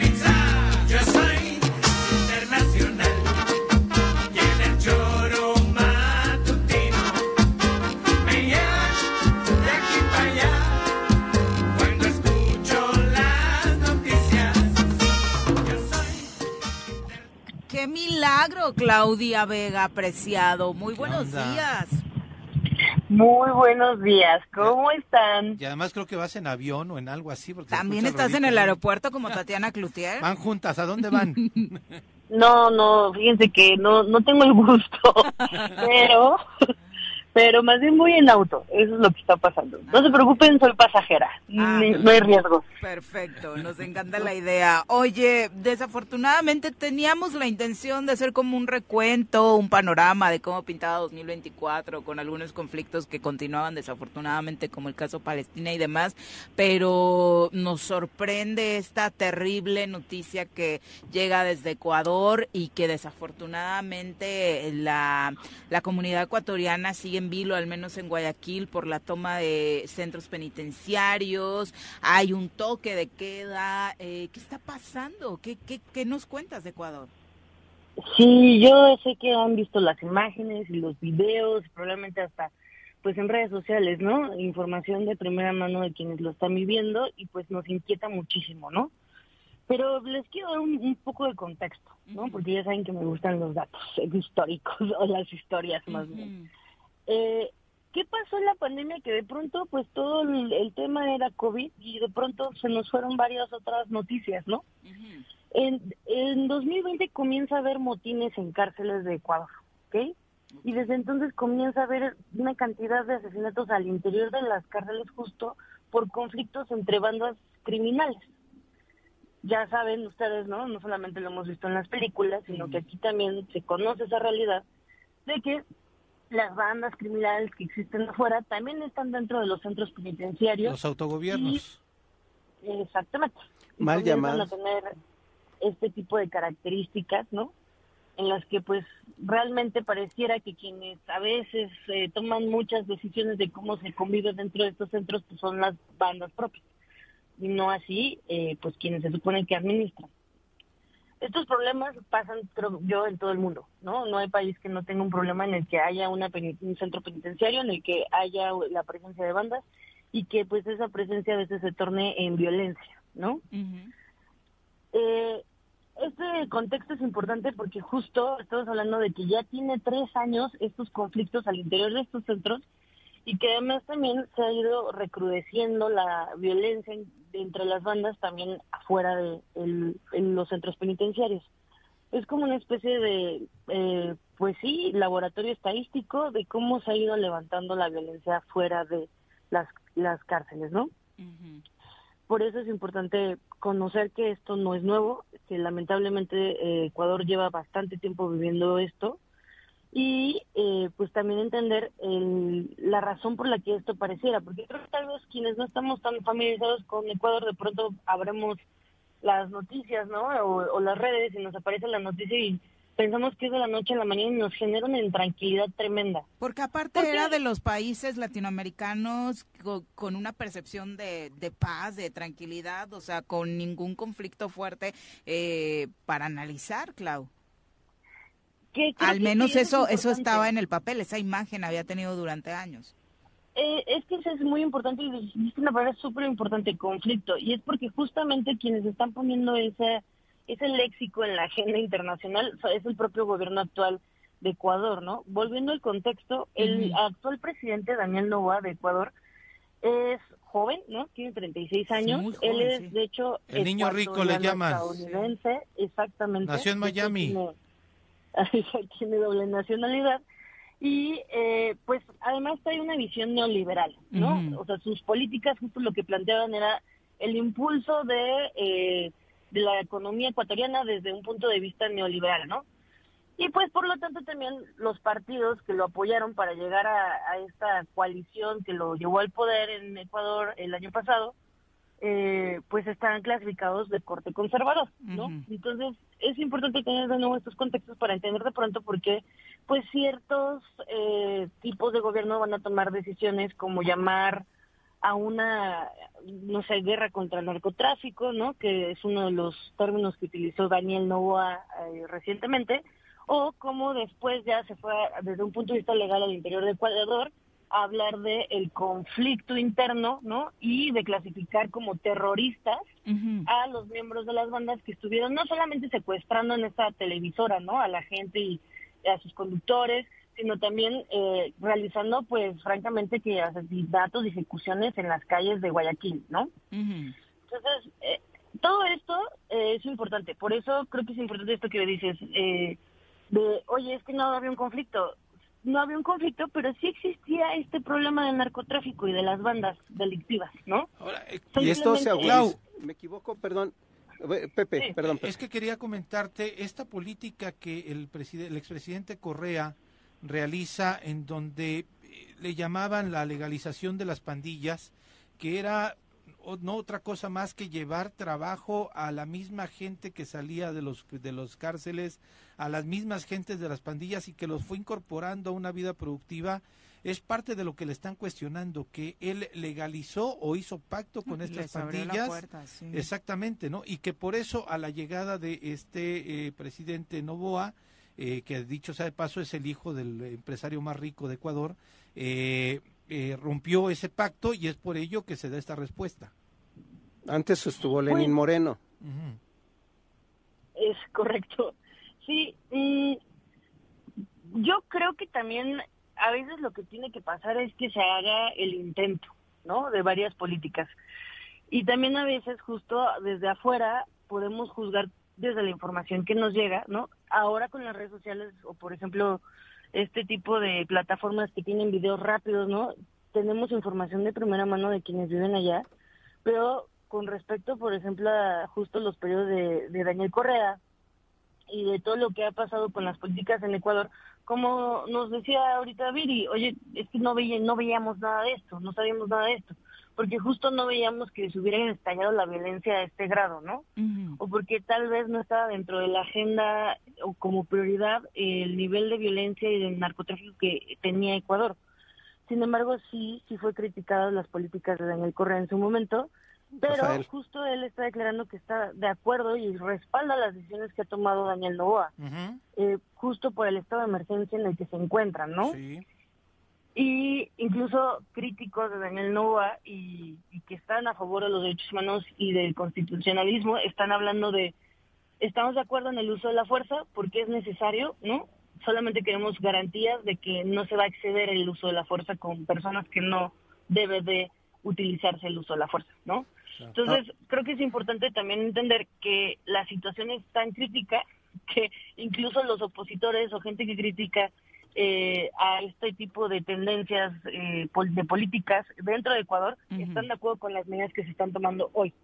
Sí, incluso la propia ciudadanía, ¿no? Hay escenas que de verdad te conmueven de ciudadanos en centros comerciales resguardados por los militares, en una escena que por supuesto a nadie le gustaría vivir, pero ante el desfile de los militares para protegerlos terminan por aplaudirles y rendirles prácticamente un homenaje en las calles, ¿no? Ahora, por otro lado, recordemos que hubo un periodo de gobierno, desde mi punto de vista, no sé si tú coincidas, eh, pero creo que fue con Lenin Moreno que la situación política y social de Ecuador se empezó a resquebrajar. Sí, es correcto. Pero también, de nuevo, eh, hay que tomar en consideración el contexto. También Lenin Moreno vivió una crisis tremenda, como la está viviendo Daniel Novoa. ¿eh? O sea, ahorita él está empezando su periodo de gobierno. Tendrá creo que dos meses, ¿no?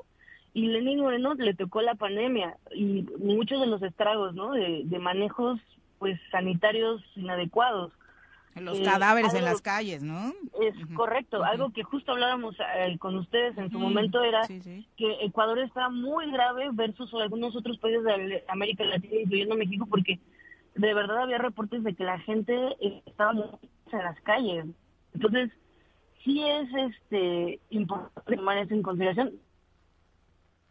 Ahí estamos manejos o decisiones administrativas que justo lo que impactan en las políticas públicas es a las personas, ¿no? Pero eh, al final hay que tomar en, en consideración el contexto, ¿no? Las crisis y cómo impactan en, pues a veces tomar decisiones y cómo es que a veces pues tienes que ir los números, ¿no? Fríos y duros, pero es lo que les pasa muchas veces a los estadistas. Oye, Claudia, y la situación del narco, que de pronto en México nos impacta mucho conocer de la relación del narco mexicano, de los grandes grupos delincuenciales como el cártel de Sinaloa, metiendo mano en Ecuador. ¿Es real que se sabe al respecto? ¿Realmente tienen una operación grande en este país? Es correcto, de hecho hay reportes que hablan justamente, este tema de los motines que les comentaba al principio también está relacionado con un punto importante que tiene que ver con el cártel de Sinaloa, ya que eh, durante los motines, estos últimos que hubo al principio de mes, reportan que se escapó un preso que es líder de una de estas bandas, ¿no? Muy poderosos, le dicen el Fito al parecer. Fito. Y reportan que esta banda en particular tiene nexos con el cártel de Sinaloa, ¿no? Hay un Entonces- tema, perdón que te interrumpa, hay un tema ahí de geopolítica, porque ante las políticas muy restrictivas en Colombia y, y también en, en Bolivia, con respecto a la producción de coca, parece ser que se desplazó la producción hacia Ecuador, ¿me equivoco? No, no, no es una equivocación, estás en lo correcto. Sí hay una, una, de facto, un desplazamiento de coca hacia Ecuador, pero además también en Ecuador se le conoce como una especie de granero regional de varias drogas. No es solamente el, la- el procesamiento de cocaína, ¿no? Tiene costa con el Pacífico, la importación de este precursores para fentanilo y todas esas cosas, ¿no? Resulta más fácil. Metanfetamina.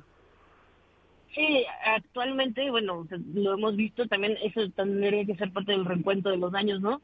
Estados Unidos ha sido muy firme, el presidente Biden ha lanzado varios comunicados, ¿no? Este, sobre, eh, pues incluso equipos de trabajo en contra del fentanilo, ¿no? Y pues todo lo que implica la producción de fentanilo. Y justo, pues América Latina somos un territorio en el que no solamente se produce, sino que también, pues claramente se consume. Oye, el panorama en este momento, eh, decíamos toque de queda, ayer veía algunos noticieros, justo en la noche eh, no, no hay nadie en las calles, ¿no? La recomendación Terrible. del gobierno es precisamente que no salgan de sus casas, continúen las redadas para tratar de detener a parte de los eh, pues, delincuentes que están generando este terror en, en Ecuador. Es correcto. De- yo en lo particular, ¿no? Y personalmente, muy mi opinión personal, no estoy de acuerdo con los toques de queda porque justo creo que lo que generan es más miedo, ¿no? Y es este a la vez, pues sí, validar el poderío o la capacidad de generar terror de cierto grupo de personas, ¿no? O personas en general.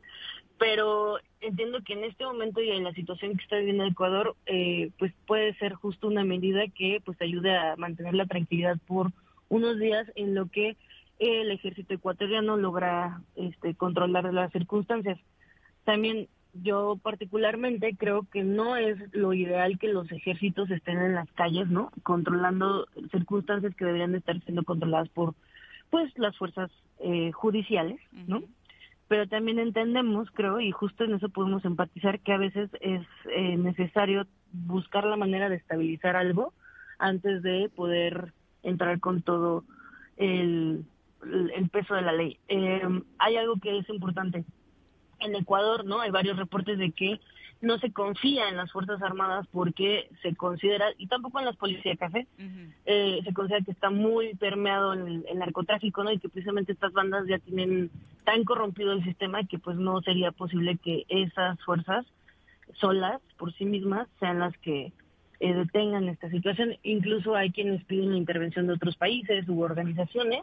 Y pues, francamente, también yo desestimo que esa posibilidad sea lo mejor, pero eh, pues habrá que ver cómo evoluciona la situación en Ecuador y que también eh, pues la población en conjunto con el gobierno tome la mejor decisión posible. Clau, pues muchas gracias por este panorama tan completo sobre lo que ocurre en Ecuador. Gracias a ustedes por la oportunidad de compartir esta información y espero que pronto podamos volver a escucharnos para justo hacer el recuento de los daños y pues un par de perspectivas y propósitos para el- este año que ya ya comenzó. Sí, eso estaría muy bien y obviamente abordar este panorama de la franja de Gaza, ¿no? Que no ha dejado de ser el gran tema a nivel mundial.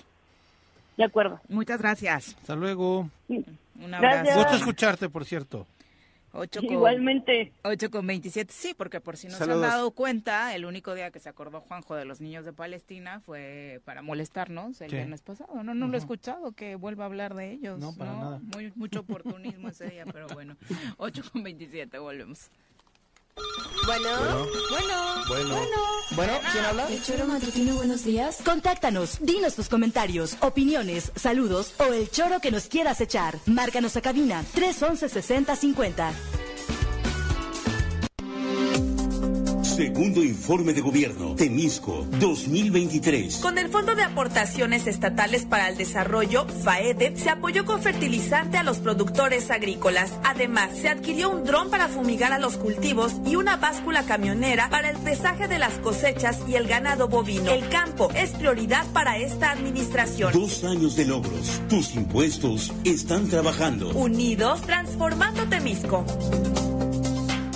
En Ayala comienza el año cumpliendo y ahorrando. Al pagar tu predial 2024, la administración que encabeza el ingeniero Isaac Pimentel Mejía tiene para ti 15% de descuento en enero, en febrero 10% y 50% de descuento a jubilados, pensionados y personas de la tercera edad. Al pagar recibes un boleto para el sorteo de una camioneta RAM 2024, una motocicleta y varios electrodomésticos. Recuerda que con tu pago el municipio avanza y crece. Te esperamos al interior de la presidencia municipal. Ayala, Honorable Ayuntamiento 2022-2024. Construyendo juntos el progreso. La Secretaría de la Contraloría del Gobierno de Jutepec te invita a participar en la campaña para prevenir actos de corrupción. Si algún servidor público de la Administración Municipal te solicita dinero o alguna dádiva a cambio de realizar un trámite o prestarte un servicio, te pedimos denunciar este hecho ante la Contraloría de Jutepec en el número de teléfono 777-320-5716. Tu denuncia es anónima.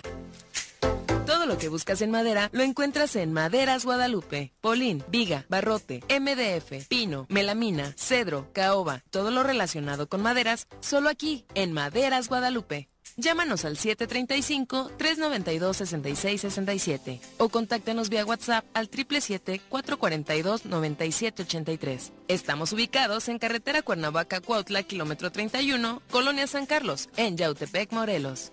Maderas Guadalupe. Si es madera, es con nosotros.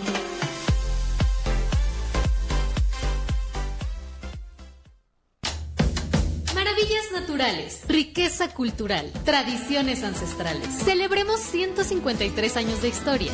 Ocuilan te espera con los brazos abiertos.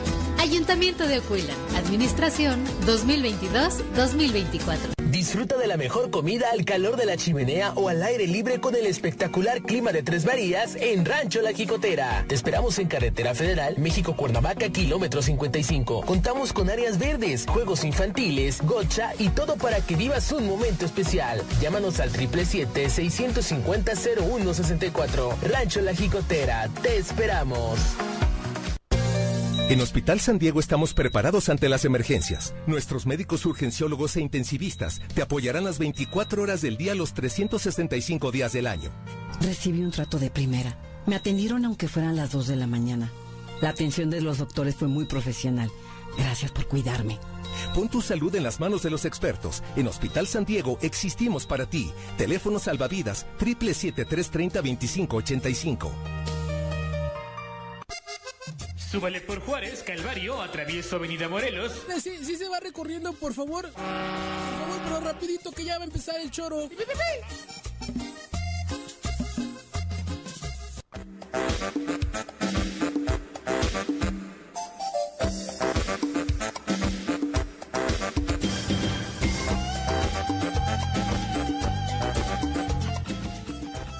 Vicky Jarquín nos aclara, dice, vivo en Jutepec, conozco el trabajo de Juanita, por eso comentaba, y particularmente de su hija, porque mi familia vive en la 10 de abril y ahí viví de soltera. Ah, gracias Vicky por el dato.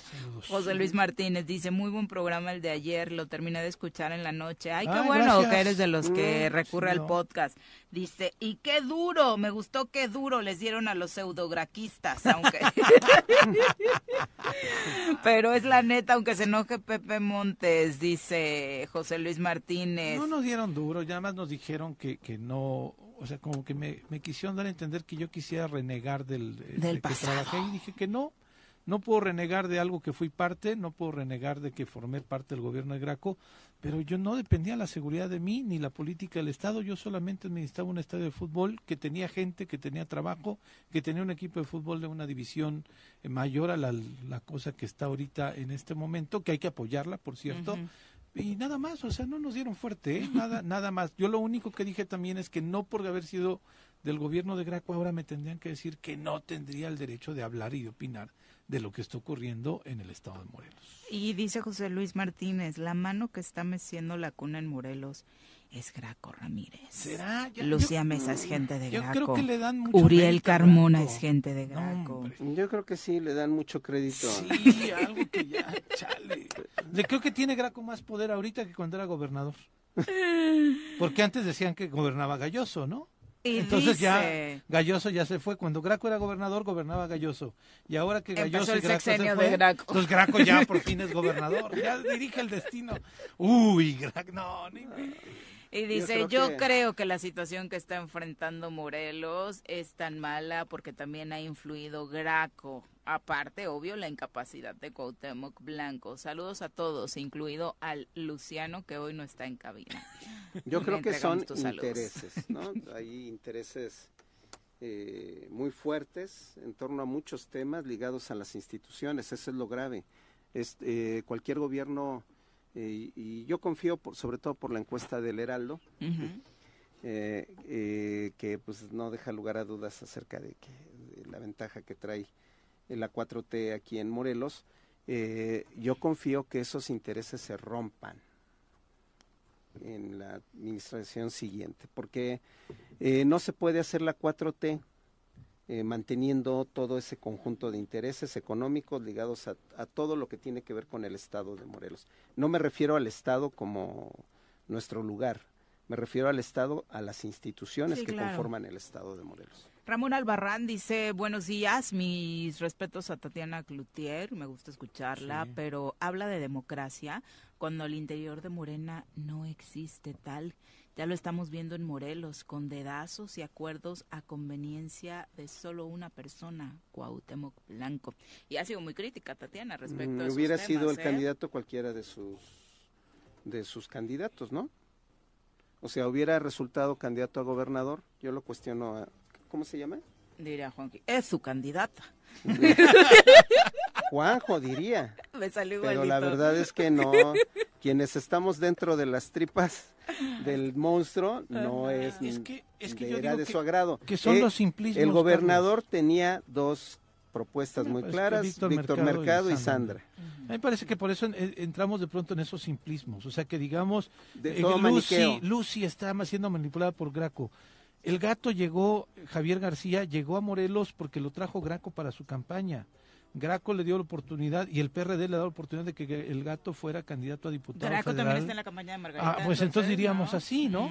Que Graco está en la campaña de Margarita porque el gato fue trabajador de Graco, fue graquista, No, estuvo con él y lo trajo a él. Diríamos que fue Godoy entonces, ¿no? Entonces, Porque sí, el porque gato digo, antes fue este, Entonces, uno de los operadores que en esos simplismos, si yo en algún momento tengo un cargo público, se lo voy a deber a Graco, entonces no tengo ningún mérito. Toda la vida. ¿No? O sea, no, no, se lo vas a deber a Jaime Brito. Ah, bueno, con Si te Jaime vas hasta atrás. No, yo creo que Juan, a Juan Machín quizá, ¿no? A Juan Machín, ¿no? ah, que, Juan que Machín. fuimos de cultura Exacto, joven, que yo vengo más desde una formación desde la sociedad Cristiana civil, eh, católica, católica. con, la, con las también, no, no las comunidades eclesiales de base cuando estaban en su apogeo, pero sí con el padre Baltasar López Bucio, que era gente muy cercana a Sergio Méndez Arceo. Yo caminé las calles antes de entrar al PRD, Y yo ya modo- llegué, yo ya llegué al PRD con formación Sergio Méndez. Arceo esté moviendo los hilos, ¿no? Sí, todavía soy de soy de Méndez Arceo. No, no, jodan, o sea, me parece que de pronto exageramos. en Dejen a eso, los muertos políticos sí, descansar sí, en paz. La Pero neta. ya en serio, ¿será un muerto político Graco? Tampoco, ¿no? Ni un extremo ni otro, porque anda por ahí moviendo la patita. la Sí, exactamente. ¿no? O sea, también es cierto que mete su cuchara en algunos asuntos todavía. El Barto dice, díganle al Chairo que los acompaña, Ah, que hasta acá me salpicó de tanto, no lo voy a decir así, pero dice que es muy barbero con eh, su jefa, doña Juanita, al inicio del programa. Se sentí que me chuté el informe de Juanita, como decía. Mañana ve para que lo conozcas a profundidad. que me faltaron un montón de cosas. Sergio estoy viendo Lugo. qué, qué dijo para buscar un este sinónimo. ¿Succionador? No. Sergio Lugo, un abrazo. Muchas gracias por divertirte también con nosotros. Tratamos de pues redondear también con este tipo de amenidades. Lo que, espérame, espérame, espérame. Lo que sería bueno cuestionarle al Barto. Ya te va a contestar, Marta. lo ya, que ya, sería ya. bueno cuestionarle al Barto es si no le gustan los resultados, los gobiernos que dan resultados. Te preguntan, Barto. Seguro nos está escuchando ahorita, nos responde. Claudia Ibáñez dice, ah, te, te tiene una consulta tipo Sí. queja. Ajá. Dice, un- una consulta para el caballero que los acompaña de Temisco. ¿Es legal que en la revisión rutinaria que realizan los elementos de tránsito a los vehículos nos pidan que les presentemos absolutamente todos los documentos, permisos, tarjetas eh, y demás? Lo pregunto porque los presentamos y el problema llegó cuando el chofer no llevaba su licencia, ya que la había reportado como extraviada. Le explicamos que en movilidad y transporte no hay trámites de licencias hace casi dos meses y esto derivó en que se llevara nuestra unidad al corralón. Eh, la única causa por la que le pueden solicitar los documentos es si comete una infracción.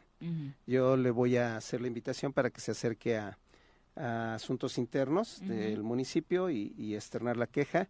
No eh, tiene tiene fundada su queja. No eh, hay otra circunstancia.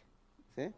Si él es, es detenido en un retén donde participan de manera conjunta seguridad pública y tránsito, ahí sí, por los protocolos se revisan los documentos. ¿Por qué razón? Porque ah, eso nos ha permitido detener eh, personas con vehículos irregulares o personas este, que están siendo perseguidas por la justicia. Ha habido varias detenciones. Eso también lo comentó aquí la secretaria de Seguridad Pública de Cuernavaca. En ese caso, sí, si el retén estaban eh, los, los dos agrupamientos, forma parte de los filtros de revisión protocolaria y ahí sí tienen que traer. Lo que sí es que eh, eh, todos debemos deportar nuestros documentos y le doy un tip a la señora, vaya a la delegación de movilidad y transporte de Xochitepec, me tardé 15 minutos. en Sí, es que mi licencia. se Sí, claro. En la licencia, mira, yo eh, ahí en ese tema eh, estoy en un grupo de los que anuncian ahí los alcoholímetros y accidentes, ¿no? y de pronto, bueno, Te anuncian voy a los accidentes. con Alicia. sí, anuncian los accidentes, pero de pronto veo, y fíjate, ahí tal vez van a decir que me voy a azotar, pero estamos viendo las imágenes de Ecuador, de cómo los delincuentes se están sometiendo a la población, de cómo los delincuentes están pues este arrinconando a una población, Viri, tomándolos como rehenes, quitándoles la tranquilidad. Pero nosotros tenemos ya bastante tiempo exaltando la vida de los delincuentes ¿eh? y de la narcocultura. Y a los policías les seguimos diciendo cerdos. Y a los policías nos les ponemos al tiro. De hecho, vimos unas imágenes de este fin de semana en donde Tepoztlán a una señora le, le- le infraccionaron y se le fue a moquetazos a la policía, ¿no? Una señora a la policía de, a la mujer policía de Tepoztlán. Y entonces en este grupo de pronto veo que dicen, cuidado, hay un retén en tal lugar, están revisando documentos de motos. Si tienes tus documentos en, En regla, regla. no pasa absolutamente nada. Es correcto. Y no tendríamos que decir, ahí están los cerdos, ahí está no sé qué. Estaba escuchando ayer, además un personaje que no me cae nada bien, ¿no?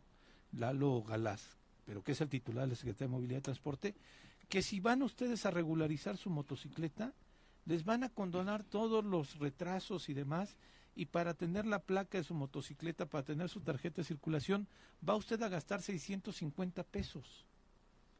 Los permisos que les expenden, que les venden, que les... 100 este, pesos. los- son 100 pesos al mes. Por 12 es más de los 650 que van a gastar teniendo ya una placa totalmente legal. Y su vehículo regular. Y si vayan un policía y te dice, oye, tata, pues aquí está, maestro, no tengo nada que ocultar. ¿No? Entonces, de pronto como a los policías los vemos como, y cuando nos vayan a, es- este, eh, exaltando a los otros, ¿no? A los delincuentes, cuando de pronto, yo espero que nunca, ¿no? Pero ya estamos en una situación verdaderamente complicada. de Creo que por eso nos da tanto miedo lo de Ecuador, porque lo vemos a la vuelta de la Claro, esquina. Claro, entonces yo, regresando al tema de acá, regularicen su motocicleta. No gastarían mucho menos y estarían más tranquilos. Y nosotros también, yo les digo con toda honestidad, perdón, pero cada que veo una motocicleta, cuando voy caminando o cuando voy en el- mi vehículo, volteo y espejeo por todos lados. Sí. Eh, la- el grueso, la gran cantidad de crímenes que, ejecuciones que se o- ocurren en el estado, se, se utiliza una motocicleta que por lo general no lleva placas. Este, en ese sentido. Sí, no es un miedo infundado. Hay estadísticas que obviamente validan que la sociedad esté viendo así esta situación. esta o en vehículos sobre todo sedanes este de color blanco una marca que fue Para muy confundirse popular con los taxis. para confundirse Suru. con los taxis el Suru blanco Que sigue siendo el más robado, el, además. el más robado son son los vehículos que por eh, eh, preponderancia ocupan los integrantes del crimen organizado para las ejecuciones. Si le revisan en un punto de revisión donde está seguridad pública y tránsito, los documentos está validado, es parte del protocolo. Ahí sí puede el de tránsito generarles una infracción o, o en el caso de quienes no traen placas, permisos vigentes o falta la licencia, el corralón. Pero si está la persona circulando y un agente de tránsito lo detiene y le quiere generar una infracción por la falta de algún documento, ahí sí está eh, totalmente impedido el agente de tránsito. Necesita eh, haber cometido una infracción para que lo moleste. Que era la pregunta de la radio De la escucha. señora. Y esto que mencionó Pepe al último, aprovechenlo. Son cuatro meses, porque va a ser de aquí a mayo, para que regularicen su moto. El, el propósito es eso, porque después entonces sí, eh, la autoridad tiene que aplicar una medida mucho más restrictiva si queremos frenar la violencia. Eh, Ramón Albarrán, otra pregunta para Carlos. Dice, habla de que de legalidad, pero ¿qué entienden por eso? El apoyo a Ulises, a pesar de las denuncias que hay en su contra por no cumplir con la eh, el pago de la pensión de su hija. Ah, no, yo no sé de, eso de la pensión de su hija. Yo mi posición es que eh, son unos eh, literales hijos de tal por cual quien no se hace cargo de sus hijos. En segundo lugar, eh, aquí lo mencionamos, yo no cuestioné eso. eh, yo dije que coincido con Tatiana de que tiene que investigarse el tema de su cédula, etcétera. Lo puse en duda que no fuera cierto porque conozco a Ulises desde hace mucho tiempo y era matado. Era nerd. Era nerd, literal. Vicky Jarquín dice, hay un libro de Lenita Poniatowska que habla de Temisco, en particular de la colonia Villa de las Flores. Ay, mira, no, no lo he leído. Dice, lo leí de adolescente y fue parte de lo que me enamoró de Temisco y quise venir a conocer. Ay, es que es pueblo mágico. Ella escribe en ese libro Paraíso tropical. este eh, la historia de la creación del partido eh, eh, Es el libro de los fuerte, pobres unidos de América Fuerte es el silencio. Fuerte es el libro silencio. donde se encuentra este pasaje en Temisco. y narra la historia de, de, de la fundación de este partido por el güero Med- el güero Medrano. Florencio Medrano quien este bueno pues es uno de los integrantes de la larga lista de desaparecidos políticos en la guerra sucia eh, que desató el Estado mexicano en otra época. Y Fausto Miranda sí, era, era lo que decíamos, ¿no? Dice de que el exgobernador Graco sigue teniendo intereses en Morelos, lo sigue teniendo, pero por Puede supuesto, ser, claro. o sea, no, no, no me parece que esté desaparecido de la jugada política para nada, ¿no? Y el Barto te responde, te dije que lo iba a hacer porque no despega oído del programa, cosa que agradecemos, dice Carlos, los resultados no se niegan y me da gusto que en la llamada transformación haya gente como tú. Ay, Barto, para eso me gustabas. Haya gente como tú que trabaje. Eso. Dice, reconozco también a Juan Ángel Flores, a Juanita, pero lastimosamente son pocas y muy contadas en el servicio público. Bueno, hay que hacer que sea la mayoría y la única manera de hacerlo, dicen que la palabra este, con- convence, pero el ejemplo arrastra. Me gustaba más verlos ¿No? pelear, pero bueno, ya hicieron las paces. Sigue el espíritu ¿Cómo- navideño ¿Cómo, ahí. le dijeron a Carlos que, que con Juanita estaba muy qué? Él mismo le dijo. Ah, pues, dijo. así, Sí. igualito, mi Barto, con Carlos. Que casi le ponía un oxo, ¿no? Son las 8 con 46, vamos a los deportes. Las pelotas, las pelotas, las pelotas juega usted. No hay deporte en este mundo donde no las use usted. Las pelotas, las pelotas, las que sueña para usted. Son las de Ninelli, Niurka, Maradona y Pelé. Las pelotas, las pelotas, las pelotas, sabe usted. Son las mismas en Bilbao.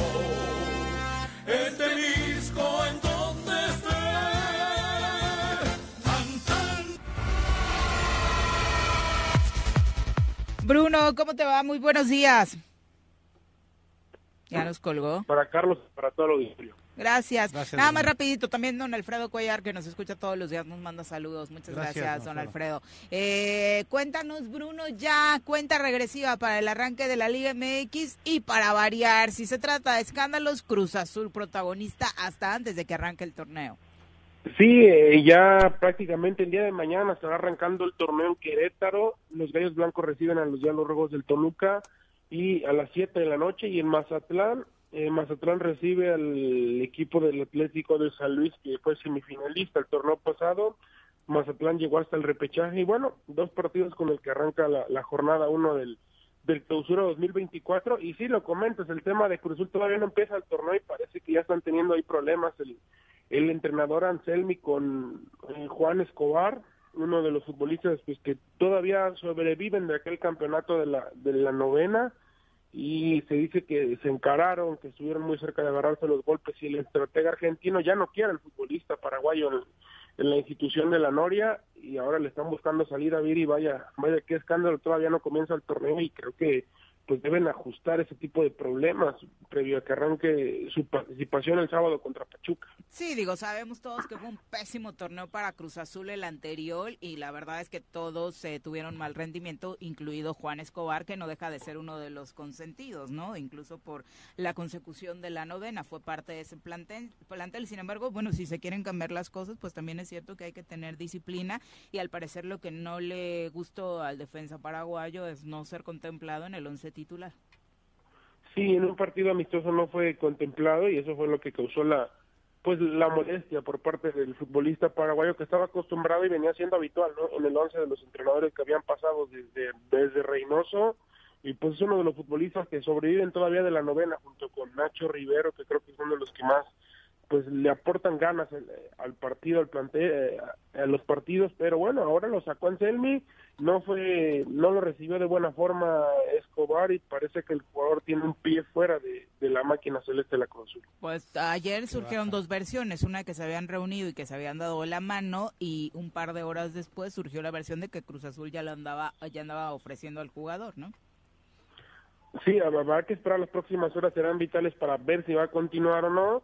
La, la situación es que si Cruz Azul eh, pues libera a Rivero, le cuenta equipo, podría hacerse de otro futbolista porque ocupa posición de extranjero y podría llegar otro otro futbolista Viri eh, previo a su debut, que además regresan al Estadio Azul, eh, un estadio que pues no les dejó muchos triunfos, pero regresan al, Estadio Azul. No nos dejó muchos triunfos, de hecho muy malos momentos, ahí tuvimos ese récord de finales perdidas, pero la verdad que bien se la pasaba uno en el Estadio Azul, o sea, creo que justo esa crítica y burla que nos hacen de que no tenemos estadio, creo que es el único lugar en el que realmente hemos sentido como nuestro, ¿no? Porque la verdad es que el Azteca lo amo, pero es frío, es frío, eh, no es no es nuestra casa, ¿no?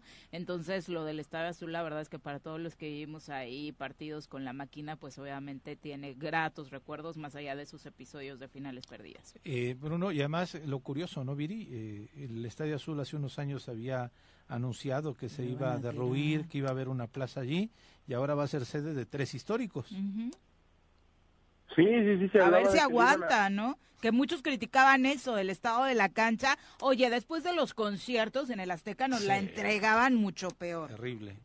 Sí, no, hay canchas terribles, la, la de Querétaro, la de, Chivas. La mismo Monterrey, que lo planearon mal y no le pega el sol y por eso que tienen tantos problemas. Y, y bueno, eh, la cancha creo que es lo, lo una de las cosas, más fortalezas del estadio y pues un estadio que sí tiene sabor, ¿no? Viene pues de que era el viejo estadio de, de la máquina, ahora tendrá la oportunidad de, de volver a jugar ahí, al igual que las Águilas de la América que se tuvieron que mudar por la por la ya inevitable remodelación del Estadio Azteca que vaya que le hace falta ya una remodelación a la cancha de, Santa Úrsula. Sí, no es manita de gato paso de tigre, como dicen por ahí, porque la verdad es que ya este incluso muchas zonas dentro de las remodelaciones chiquitas que le han ido haciendo fueron totalmente en contra del aficionado, ¿no? o sea, te venden boletos carísimos en zonas donde ves un poste. Sí, en, zonas además, Viri, donde ya hay, realmente hay pocas zonas en el Azteca donde se, donde se mira bien el partido, ¿eh? y además de que luego te cambian la gente de seguridad, te cambia donde no es tu lugar, y, bueno, es bastante, ya es incómodo, ya es... No te gusta dar la propina, Bruno. no te gusta dar la propina. Cuando te lleva el acomodador ya no te mueven. No, y ahora es bastante incómodo. A medio partido, ahora que viene la final de la Liga Femenil, a medio partido nos, durante minuto 30 nos movieron de, lugar y es bastante incómodo que durante el partido te... Seguro estabas molestando a la barra feminista, Bruno, ya te conozco. Te sentaste en otro lugar, Bruno. sí, no, le eches la culpa a la administración de la Azteca. Fíjate que el pasto del azul es uno de los pastos mejores de todo el país pero derivado a que estuvo un tiempo en inacción, eh, no se le dio el mantenimiento adecuado. Justamente cuando anunciaron que Cruz Azul se iba, ya la llegada de Atlante empezaron a, tratar de recuperarlo, sí, eh, no lo han recuperado del todo, pero estoy seguro que si regresa la gente que le daba el mantenimiento, va a ser un estadio que sin ningún problema va a poder soportar los 26 partidos que están contemplados en estos seis meses. ¿eh? Bruno. Bueno, pero que además, eh, contrario a lo que decíamos del Azteca, pues tiene una visibilidad preciosa en cualquier punto que te pongas, ¿no? En primera fila o hasta arriba. Yo recuerdo que a la productora un día así de quiero ver a Marco Fabián, no sé qué le quería ver, pero pidió primera fila. Ah, qué gusto sé. era, una bebé, era, una ah, bebé, ya te dijo que ah, quería ver de Marco Fabián. Está bien. La primera fila. Bien justificado. bueno, Lo bueno es que ya no jugaba Sague. Ay, Carlos, ay, Carlos. Pero bueno, eh, finalmente, ¿cómo eh, pinta el resto de la jornada, Bruno? Bruno, sí lo retomamos. Bruno. Guadalajara ante, ante el equipo de Santos, unas chivas que se espera pues espera mucho con Gago, Tijuana ante América que jugará con suplentes, Monterrey ante Puebla, Pumas ante Juárez el domingo al mediodía en Seúl, Necaxa ante el Atlas y el miércoles León ante Tigres. Este partido va a ser el miércoles, no porque Tigres jugó la final, ¿eh? este partido va a ser el miércoles porque León había pedido que se jugara después porque pensaban que iban a llegar lejos en el Mundial. Que iban a regresar cansados. Qué risa la fiera. no es mala ondita, pero no, no se veían muchas posibilidades, Bruno.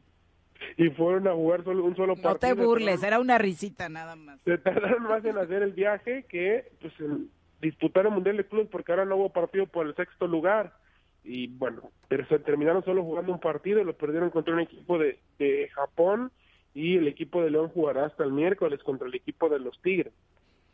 Oye, finalmente, ahora que mencionabas a Chivas, pinta buen partido este contra Santos en su debut. ¿Qué se sabe? Mucho se rumoró acerca de que el Chicharito no iba a llegar solo, que anda convenciendo ahí, lo platicábamos al inicio del programa, Carlitos Vela.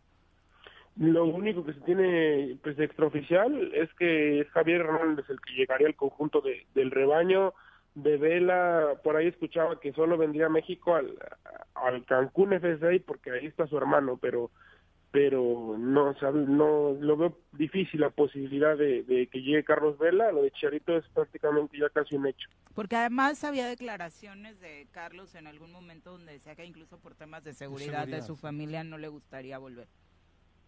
Sí, sí es complicado que Vela vuelva a la Liga MX, sabemos que es un pues es un extraordinario futbolista, pero pues no le gusta mucho el tema de del fútbol, digo, es increíble, pero bueno, él mismo lo ha declarado que prefiere pasar su tiempo en otras cosas, su tiempo libre en otras cosas y pues no le interesa mucho el tema del fútbol. Sí, y sí es factor el tema de la familia, o sea, no es un asunto de chisme además, el futbolista sí piensa en darle las mejores condiciones a su familia, en tener un entorno más amigable para, para los hijos, para la esposa regularmente a la hora de firmar un contrato. Y en ese sentido, definitivamente por las condiciones que hoy vive eh, el Chicharito Hernández, pues no tiene ningún problema con ese tema, ¿no? Al estar separado y sus hijos viviendo en Australia. Sí, sí, sí, es el tema con Carlos Vela que sí está complicado que venga el rebaño. De Chicharito pues está muy cerca, ¿no? Prácticamente ya está su representante en Guadalajara y en las próximas horas se podrá estar anunciando el, fichaje de Javier Hernández. De Javier Hernández hay que ver cómo viene también, porque viene de una lesión, tiene mucho tiempo de estar inactivo y bueno, es un futbolista que ya no destacaba mucho también en, en Los Ángeles Galaxy creo que el tema de la mercadotecnia, pues sí, creo que la va a romper Javier Hernández. Sí, la venta de playeras se va a poner buena. Chicharito todavía tiene sus fans. Sin duda. Pues Bruno, muchas gracias. Así es, fan del Chicharito. Te va a pedir sí, Viri, muchas gracias. Saludos a todos. Pepe, Carlos, Iván. Buen día a todo el auditorio. Buen Abrazo, carnalito. Gracias, Carlos. Muchas gracias por acompañarnos. no, gracias, Viri, Pepe. A ustedes por invitarnos y los esperamos mañana en el informe de Juanita. Ahí estaremos. Con gusto, con gusto, por supuesto. Y ya pide una disculpa el Barto por derramar miel esta mañana, que ya, no, oh, lo, que ya no lo vuelve a hacer. Pepe, ah, buenos días. Hay que empezar el año con Buenos días, Viri. Buenos días, auditorio. Vámonos. Ya nos vamos. Que tengan excelente jueves. Los esperamos mañana en punto de las 7. ¡Se acabó! Pues así es esto. Esta fue la revista informativa más importante del centro del país. El choro matutino. Por lo pronto, el choro matutino. A bailar.